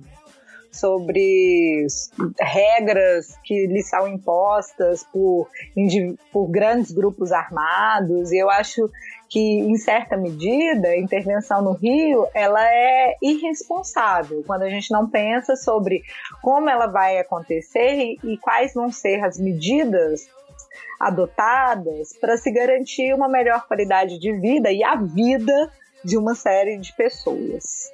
Então, esse é o meu chute. Muito bem. Diogo? Meu chute na escada vai então pro. Eu sei que chutar cachorro morto é coisa feia, mas eu vou, eu vou no combo é, Cabral Pezão. Por, e pelo seguinte, porque eu acho que o. Porque o. Eu acho que a, é, o tipo de banalização que o Marcelo falou é, em, em determinar, tipo, em alguns momentos ali ao longo dessa exposição toda, tá, tá muito associado ao- a, um tipo de manobra que, que, que os anos desse, desse grupo é, no poder teve no Rio de Janeiro, onde eles, eles, eles literalmente perderam o pudor em relação a, a- a estabelecer uma dinâmica entre não só se isentar da responsabilidade deles de garantir a segurança pública, como é, usar, é, tipo assim, usar a, a recorrência da intervenção militar, a naturalização, tipo, a- o um- um- uma dinâmica através do qual eles estendiam cada vez mais esse processo, de forma a, a criar, é, um, um- assim, a capitalizar isso politicamente, a, a perversidade. Eu, eu acho que assim, é, foi, foi tão esperto que dá uma certa raiva, porque você efetivamente construiu um capital político em cima daquilo que deveria ser um custo político para esses governos. E, ao fa- é, e ao fazer isso, você, você, você estabeleceu uma dinâmica que desgasta os militares, que não tem essa agenda, mas que não podem fugir dessa responsabilidade. Você não atende a população, que, como você falou, como o próprio general Vilas Boas falou, isso é, isso é muito importante falar, porque isso vem do comando do Exército. Não funciona, né? E você não ataca nenhum dos problemas centrais da, das- da segurança pública do Rio de Janeiro como um todo. Então você bo- bota uma máquina que funciona em sintonia com essa dinâmica de visibilidade, mas que reproduz, é, assim, que, que reproduziu esse grupo poder num cenário onde a, a- qualidade da segurança pública do Rio de Janeiro vem se deteriorando. Então, vem, eu chutei cachorro morto, mas pelo menos eu dei um contexto. Foi um ótimo chute. Aliás, se juntar com o chute da Ludmilla, já dá um combo completo aí do MDB, vai tudo pro chutado. Só falta o. Marcelo chutar o Crivella agora. Vamos ver o que, que ele vai fazer. Não, o, eu, o, o meu chute ele tá bem mais no contexto dessa lógica da violência no Rio e de, da, da, da, dessas vítimas aleatórias das balas perdidas. Eu vou chutar aquele chute caprichado do aquele jornalista Ricardo Noblar. Que sujeito cretino! Ele, ele postando sobre a intervenção, dizendo assim: peraí, mas o Facebook também ficha vocês todos e pede foto. Eu tenho. Eu tenho meus problemas com o jornalista, porque dizer um negócio desse é você viver num mundo completamente desconectado com a realidade. desculpa, sabe? Assim, não, não dá, sabe? Eu acho que esse é um cara que um programa sobre intervenção tem que falar desse sujeito. Tem que falar desse sujeito. O, o, como o cara consegue ser cretino, sabe? A esse ponto. Belo chute. Excelente. Sim. Esse pegou em cheio, cara. Todos os três pegaram em cheio. Uma fala sério, você- Felipe, vai, fala. Você, você, você ficou ofendido com isso, pode falar. Você, quando o cara postou, você ficou ofendido. Não só com isso, né? Teve o, é, também a própria fala, né, do, é, do general é, dizendo que não poderia haver uma comissão da verdade, né? Comparações com, com a intervenção do Haiti, que é uma intervenção externa, né, de, de, de um país estrangeiro e você, você fala, meu Deus, mas como assim? Comparando o Rio com, com o Haiti é, e tantas outras coisas. Fala, falando, é, gente falando em flexibilização das garantias constitucionais, é, É, não dá, sabia? Mas, é, enfim. Triste. É, eu, eu o- o- a, a minha raiva maior é de pessoas como você descreveu aí, esse seu amigo, Marcelo, que ah, a gente precisa fazer alguma coisa. Eu sei que não é o ideal, mas alguma coisa precisa ser feita e tomara que dê certo. É, e, e- e nessa linha aí, o que boa parte da população está fazendo é, é- é ser cúmplice de cerceamento de liberdade, de, de prisão de, por, por suspeita sem julgamento, sem, sem coisa nenhuma, e no limite de, de morte da- da população preta, pobre, que é o que isso aí vai, vai acarretar, né? Então acho que é é uma cumplicidade, uma preguiça intelectual, uma desonestidade intelectual, sei lá. Mas isso é o que, que mais me, me, me irrita nessa história toda. Mas eu queria agradecer demais a, a- a- enfim, a paciência de vocês, a disposição de estarem com a gente aqui no Chutando a Escada, tratando desse tema tão difícil, mas ao mesmo tempo eu acho que foi uma contribuição muito relevante, né? Considerando esse contexto que o Marcelo trouxe, né? De tanta, tanta gente falando é, sem conhecimento, sem pesquisa, né? Sem leitura. E aí trazer três grandes especialistas aqui foi de uma riqueza e de um eh, enfim, de uma profundidade sem tamanho. Obrigado mesmo, viu? É, eu também queria me, me, me juntar aí a, me juntar aí ao Felipe. A gente já gravou bons programas aí nesse, nesse quase um ano de, de Chutando a Escada, mas acho que, sem dúvida nenhuma, a conversa aqui com vocês foi uma das melhores conversas que a gente já teve, num tema tão importante, tão sensível, que afeta tanta gente. É, só tenho a agradecer aí em, em- nome da gente em nome dos ouvintes aí que vão ser é, brindados com, com essa discussão. Né? Então, super obrigado pela disposição, pelo tempo de vocês. Do coração mesmo, muito obrigado. Valeu, gente. Obrigadão então também aí. Olha, muitíssimo obrigada pela oportunidade de conversar com vocês, especialistas em relações internacionais. Para mim foi um, aprendi muito. Foi um prazer voltar a conversar com o Diogo e te conhecer e conhecer o Marcelo e o Felipe. Muito obrigada mesmo. Contem aí comigo em temas relacionados a eles. Pois é, eu também já topo voltar e valeu mais uma vez aí. Foi, foi divertido. E poder me orgulhar e ter a consciência que o pobre tem seu lugar. E poder me orgulhar e ter a consciência que o pobre tem seu lugar.